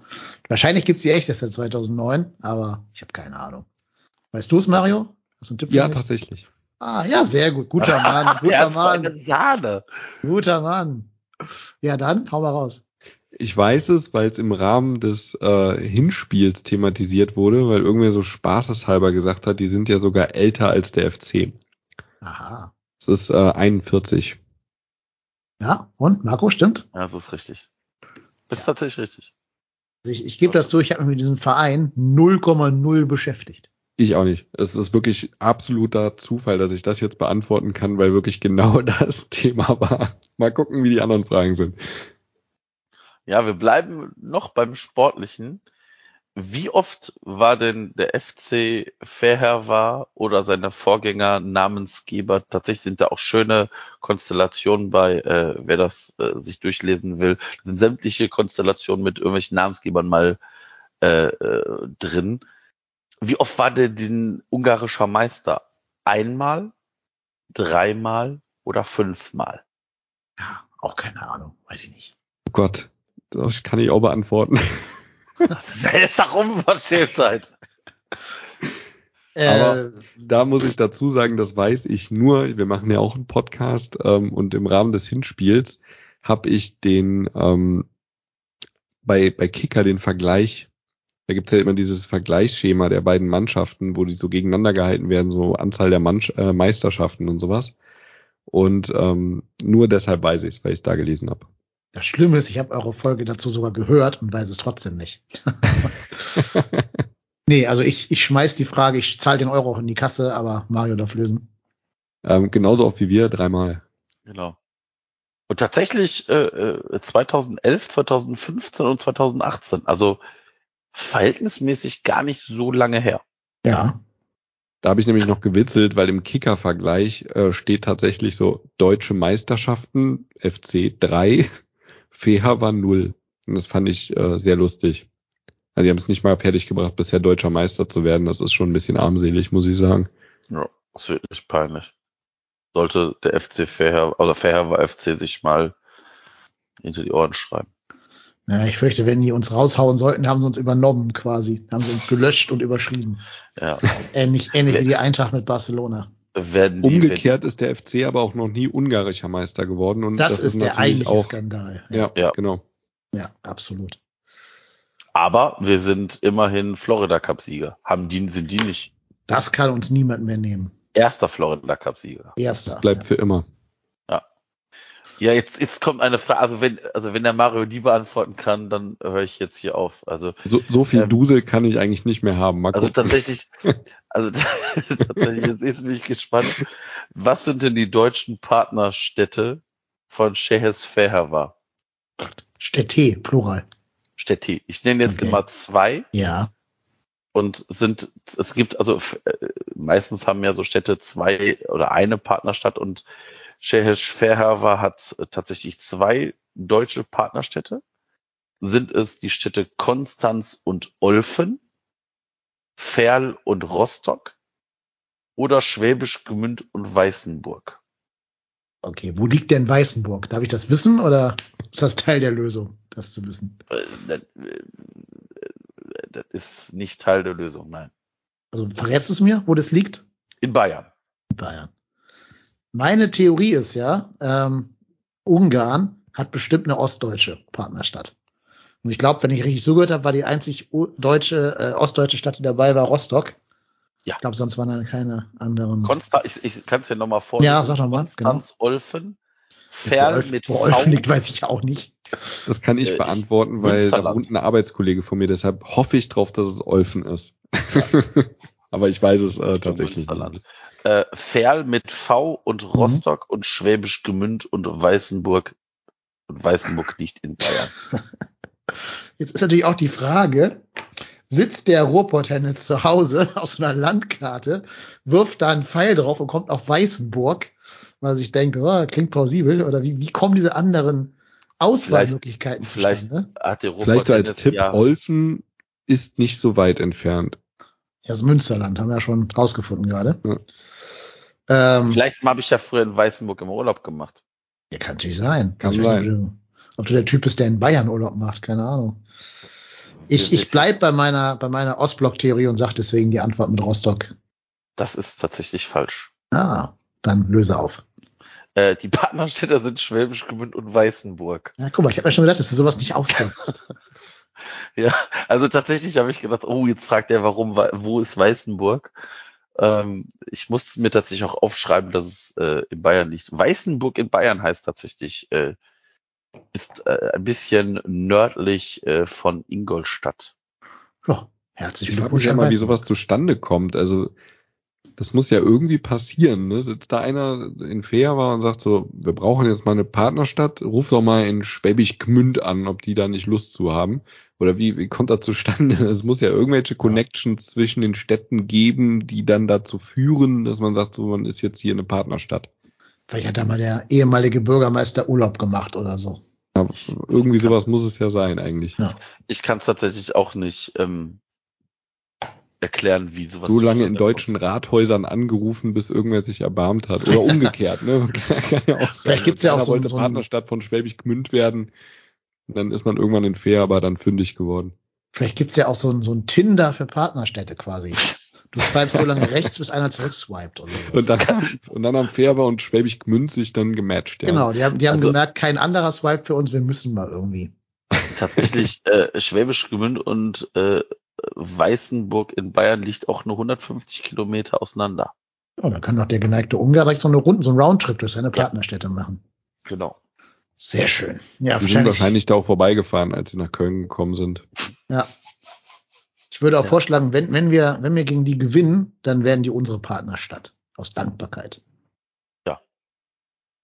So, wir haben es schon recht spät, deswegen drücke ich mal auf die Tube. Wir haben noch ein Spiel vorzubeschauen, nämlich das gegen den VfB Stuttgart. Die gute Nachricht zuerst. Ähm, es munkelt, dass Sasa Kalajdzic den Verein verlassen wird, weil er das Interesse der Wolverhampton Wanderers äh, geweckt hat Uh, und dafür wahrscheinlich eine absurd hohe Summe hinwechseln wird. Wäre natürlich gut für uns, wenn der gute Sasa da nicht mehr spielen würde, weil wir alles noch erinnern können an das Spiel am letzten Spieltag der letzten Saison. Und VfB-Profi Sosa mit Alanta über Wechsel einig? Fragezeichen. Noch besser. Ohne Sosa und ohne Kalajdzic würde ich sofort unterschreiben. Ich meine, das Gute ist, selbst wenn die nicht wechseln, die lässt du ja meistens nicht mehr spielen, so am, am Vorabend des Wechsels quasi, siehe Isibue, weil du Angst hast, die sich verletzen oder irgendwie irgendwas anderes noch passiert. Also es wäre ja cool, wenn Das die da nicht spielen Wechselfenster ist der, ein, ist der erste, ne? Erster Neunter, ja. Und wann, was ist Samstag für ein Datum? der Sonntag, meine 28. ich? Sonntag ist der 28. 28. Ne? Das heißt, da Mhm. muss man schon gucken, dass sie sich nicht mehr verletzen, die beiden. Mhm. Habt ihr vom VfB diese Saison schon irgendwas gesehen? Äh, Ich habe die Zusammenfassung, nee, stimmt, nicht, die Konferenz habe ich gesehen, wo die gegen Freiburg jetzt gespielt haben. War nicht gut. War nicht gut. Die hatten große Probleme mit der offensiven Durchschlagskraft. Was heißt, die werden drei Tore gegen uns schießen. Aber in dem Spiel, weil Freiburg ja auch eine sehr clevere Mannschaft, sehr gut verteidigende Mannschaft ist, hatten die keine Lösungsansätze. Auch Kalajdzic, also die Stuttgarter habe ich mitbekommen, in der Stuttgart-Bubble befürchtet man oder behauptet man, wie auch immer, Kalajdzic sei schon in Gedanken äh, bei seinem neuen Arbeitgeber und hätte eher so ein bisschen körperlos gespielt. Das habe ich jetzt so genau nicht, nicht verfolgt. Aber ähm, ja, gut war es jedenfalls nicht. Also ich habe tatsächlich noch null von Stuttgart gesehen. Ich habe sie aber vor der Saison, glaube ich, jetzt muss ich gerade überlegen, habe ich sie als Absteiger getippt oder auf Relegation, aber auf jeden Fall irgendwo in den Regionen, vielleicht auch eher der Wunschvater des Gedanken, man weiß es nicht, aber schwer zu sagen. Also ich kann zu Stuttgart gar nichts sagen gerade, weil ich wie gesagt noch nichts von denen gesehen habe. Ähm, Ja, vielleicht, also wenn, wenn die beiden wirklich gehen würden dann noch sehr spät in der Transferphase, wird es natürlich auch sehr schwer für den VfB die Klasse zu halten. Das, da muss man sich, glaube ich, keine Illusionen machen. Ich, für, für, Ja. für das Spiel ist es tatsächlich für uns nicht zum Nachteil, wenn da jetzt es vielleicht nicht so ist, dass, äh, dass da schon irgendwie äh, alles in Sack und Tüten ist. Also selbst wenn da es noch nicht so ist, bin mal gespannt. Also wie gesagt, ich glaube, das sind auch tatsächlich ja die Spieler, die so der heiße Scheiß in Stuttgart sind. Ähm, wie gesagt, ich bin tatsächlich gespannt, was, was das mit dem VfB macht. Ja, sch- schwierig. Also tatsächlich finde ich es schwierig. Ähm, es wird mich natürlich, vor allem muss man ja auch dazu sagen, ähm, es ist die Rückkehr von Alex Werle, ne? Aha, da war ja was. Und ähm, allein deswegen wünsche ich den, wir haben die in der Liga gehalten, jetzt reicht's aber auch letztes Jahr, ne? Mhm. Jetzt können sie mal geschmeichelt die drei Punkte abliefern bei uns. Ja, aber da war doch was von wegen Heimspiele gegen den VfB, ne? Ich erinnere mich. Ja, haben wir meistens nicht so sonderlich gut ausgesehen. Richtig. Mhm. Und natürlich wird langsam auch das Thema Belastung ein Ding. Der Baumgart hat schon gesagt, er hätte gegen die Eintracht gar nicht gewusst, wen er zuerst auswechseln sollte. Jetzt hängt, glaube ich, viel davon ab, wie wir gegen Verherber uns das schlagen. Also ob wir da, keine Ahnung, 5-0 nach 30 Minuten führen, das Ding runterspielen können. Oder ob wir bis zur 120. Minute gehen müssen, vielleicht bei ungarischen Höchsttemperaturen von, weiß ich nicht, 35 Grad im Abend oder so. Keine Ahnung. Hängt viel von ab für die Belastungssteuerung. Äh, ich erwarte auf jeden Fall eine Rotation gegenüber dem Verherber-Spiel. Und ähm, dann wird es natürlich schwer, weil die Stuttgarter jetzt ja schon wissen, dass wir da ein bisschen angeschlagen, ein bisschen weitwohnt hinkommen werden, dank dieser 90 bis 120 Minuten gegen Verherber. Also insofern, ja, wird schon ein äh, knackiges Spiel werden. Ja, also einfach wird's auf keinen Fall. Ähm, wo du gerade Temperaturen in Fairhaver sagst, äh, für Donnerstag sind Temperaturen um die 29 Grad in der Spitze angesagt. Wobei das Spiel ist ja um 19 Uhr.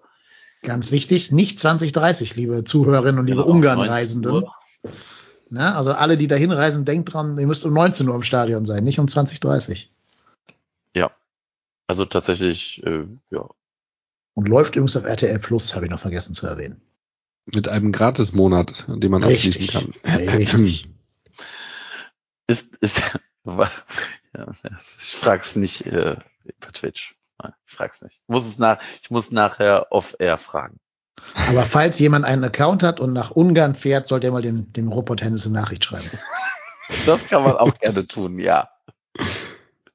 Tatsächlich, also das ist ja, ist ja tatsächlich skandalös. Du brauchst jetzt hier drei Accounts, um, um die Scheiße zu gucken, ne?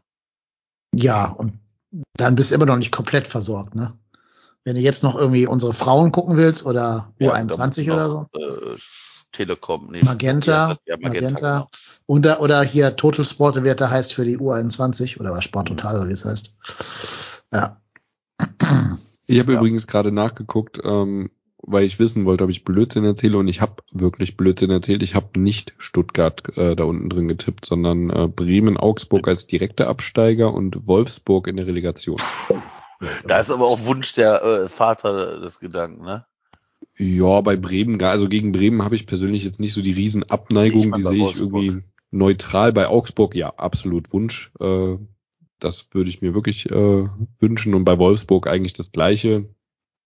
Ähm, und die habe ich, wie gesagt, auf die Relegation getippt. Stuttgart äh, kommt da gar nicht vor.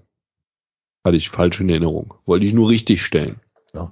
Ich glaube, Bremen ist zu stark. Ich finde die stärker als Schalke und das reicht wahrscheinlich diese Saison. Ich habe mir von den beiden letztlich einen ausgesucht und ähm, hatte da irgendwie drauf getippt, dass Schalke einfach das äh, glücklichere Händchen nach dem Aufstieg hat. Ähm, und Mhm. deshalb habe ich da Bremen unten rein sortiert. Das hätte aber auch genauso gut anders ausgehen können nach Tageslaune.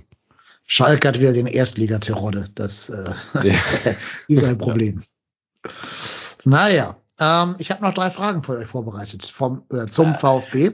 Also wenn Jetzt- der Mario jetzt nur ansatzweise so gut drauf ist, sehe ich da keine Probleme. Genau.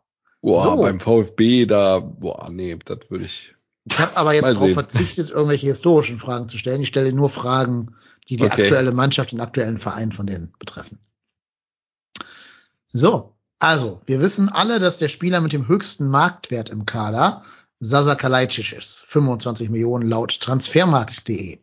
Wer aber ist der Spieler mit dem zweithöchsten Marktwert?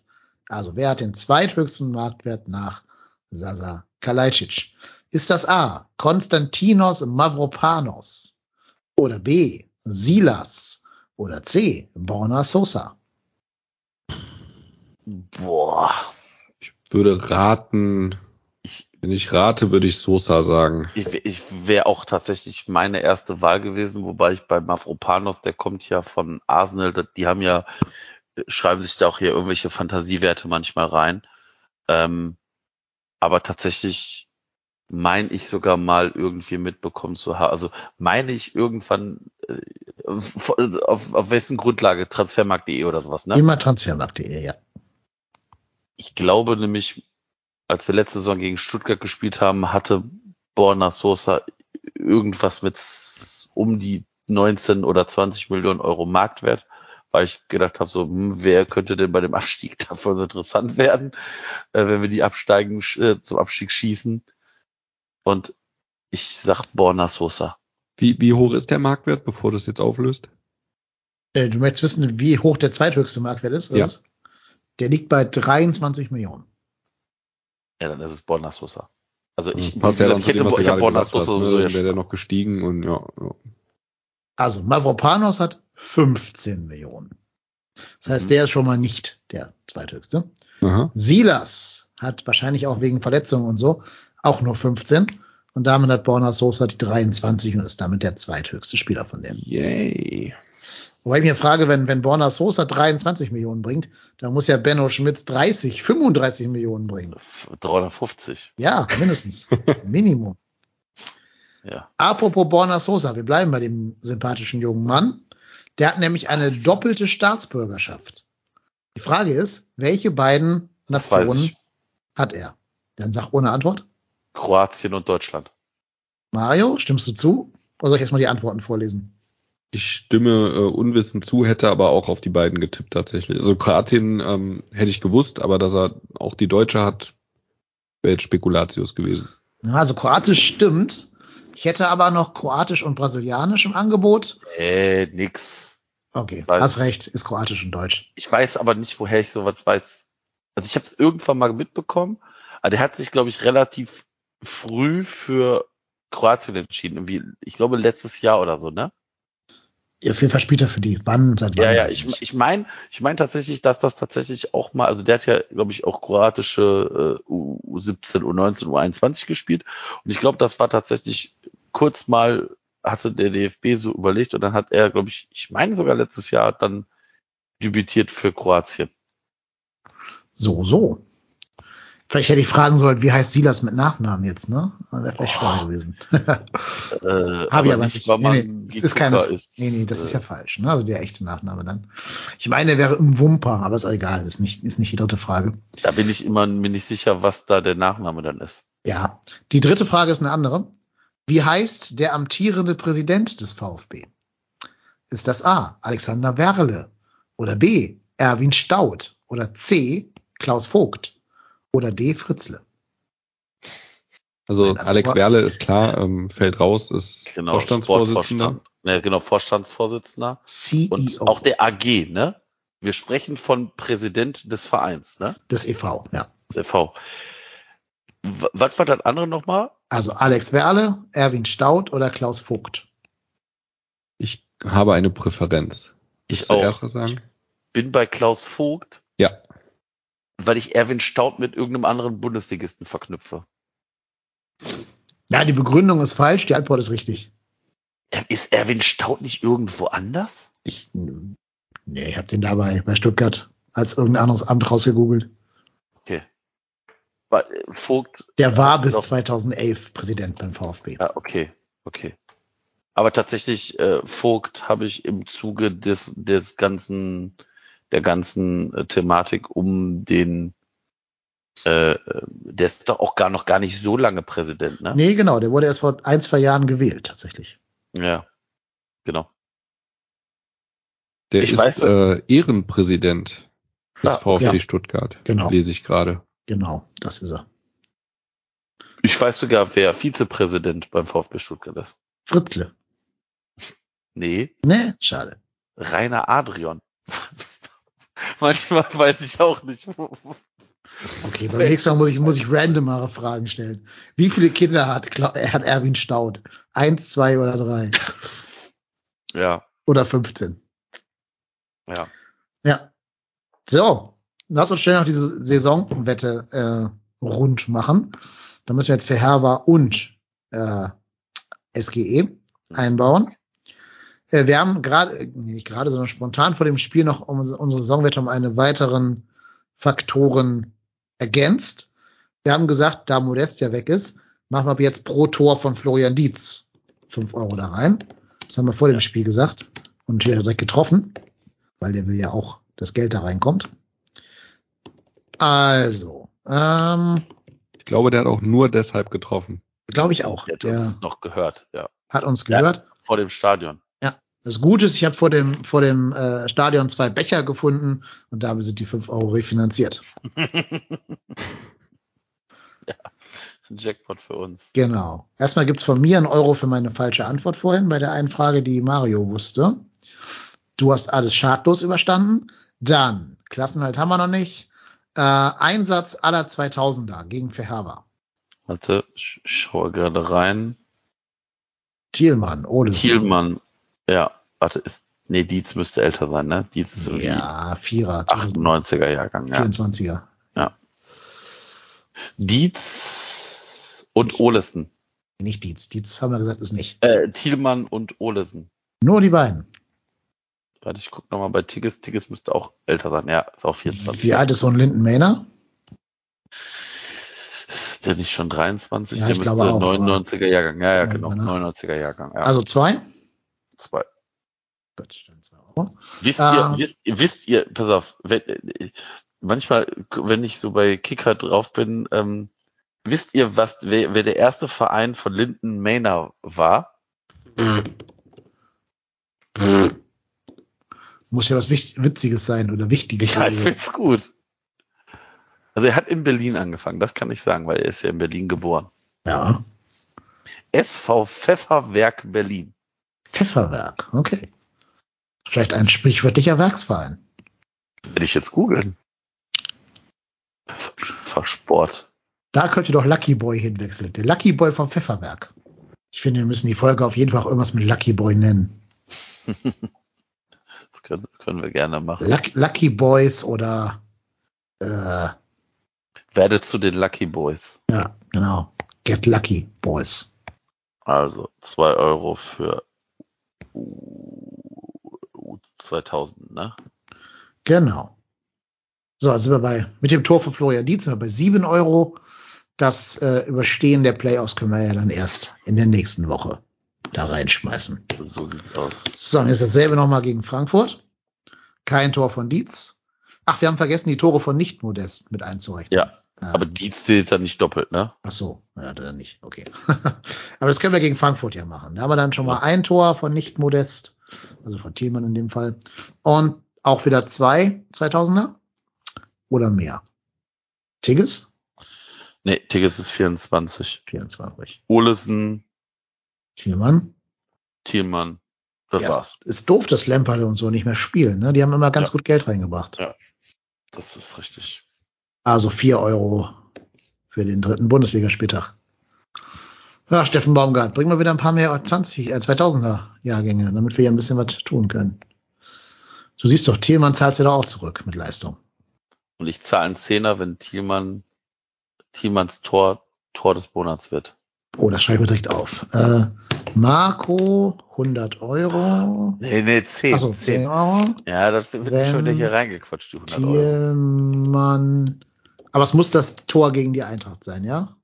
Wenn er jetzt nochmal ein Tor des Monats schießt und das dann Pass gewinnt. auf, wenn der das 7 zu 1 gegen Fairhair es aus, äh, als Abstoß macht, dann zahle ich auch gerne dafür 10 Euro. Gab jetzt ja ein Torwarttor in der dritten Liga, ne? Habt ihr Ja. gesehen? Ja, Vince, äh, hier von äh, Vincent Müller. War das nicht Mhm. der Müller, der mal bei uns gespielt hat? Ja, das ist der Gölsche, der Gölsche Müller. Das, äh, wie gesagt, da sieht man Qualität. Ja, ich fand auch Ah. sehr, Hm? Wisst ihr, wir sind ja hier der, der, der Zweitnamen-Podcast. ja, Also, Vincent Müller hat zwei Vorn, also zwei zweite Vornamen.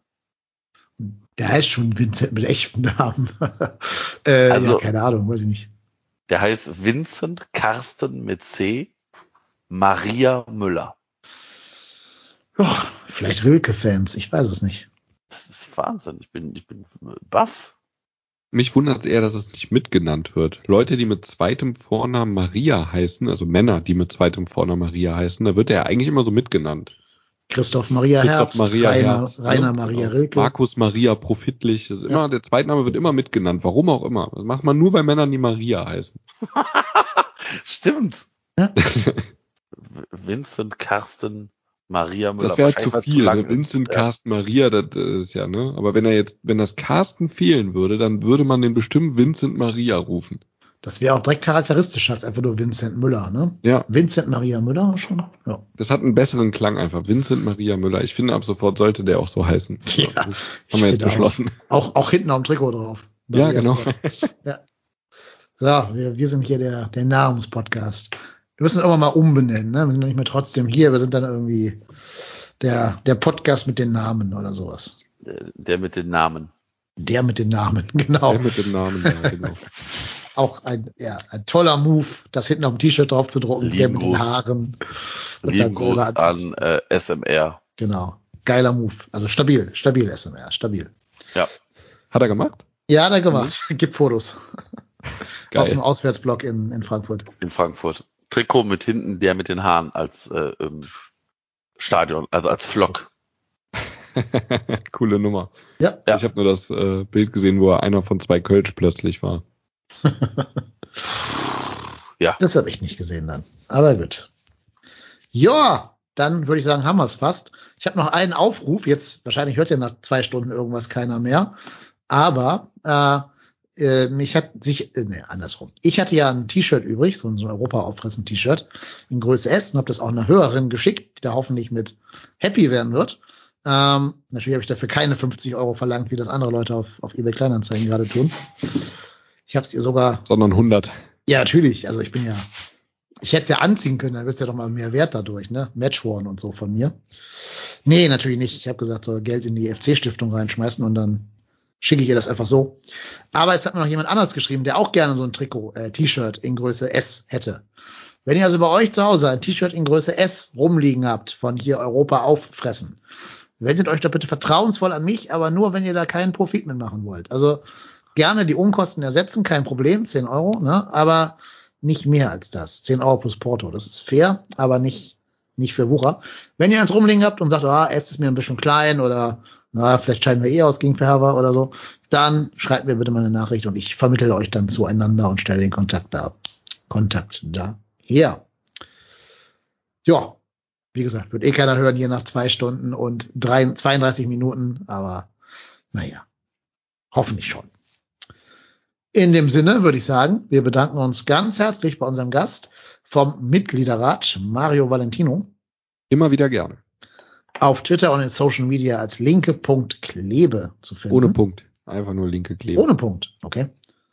Ich hatte ja gerade beim letzten Mal den Punkt falsch gemacht. Hm, Egal. Ja, bei, äh, bei, Bei ich Insta, glaube bei ne? Insta, jetzt muss ich gerade Ja. selber überlegen, ich glaube bei Insta mit Punkt, ich hatte da auch mal das linke Klebe ohne Punkt, aber dann habe ich den Namen irgendwann mal geändert. Warum? Ich weiß gar nicht mehr warum. Äh, und dann konnte ich nicht mehr zurück. Und jetzt- Da musste ich einen Punkt dazwischen setzen. Also bei Insta mit Punkt, ähm, aber da mache ich auch nicht so viel. Und bei Twitter ohne Punkt. Bei Twitter. Ohne Punkt. Okay. Und ohne Punkt und Komma auch der Ruhrpott Tennis. Vielen Dank, dass du da warst, Marco. Immer gerne. Mein Name ist Dennis, auf Twitter als @ky_lennep und auf Instagram nur zum Stalken und deswegen anonym. Bleibt uns gewogen, schaltet wieder ein nächste Woche. Vielleicht machen wir am Freitag nochmal so einen Twitch-Stream zum glorreichen Sieg gegen Verherwa FC. Und dann könnt ihr uns dann nochmal am Freitag mit euren Chatfragen bereichern. Bis dahin, bleibt uns gewogen, macht Idiot. Wir sind trotzdem hier.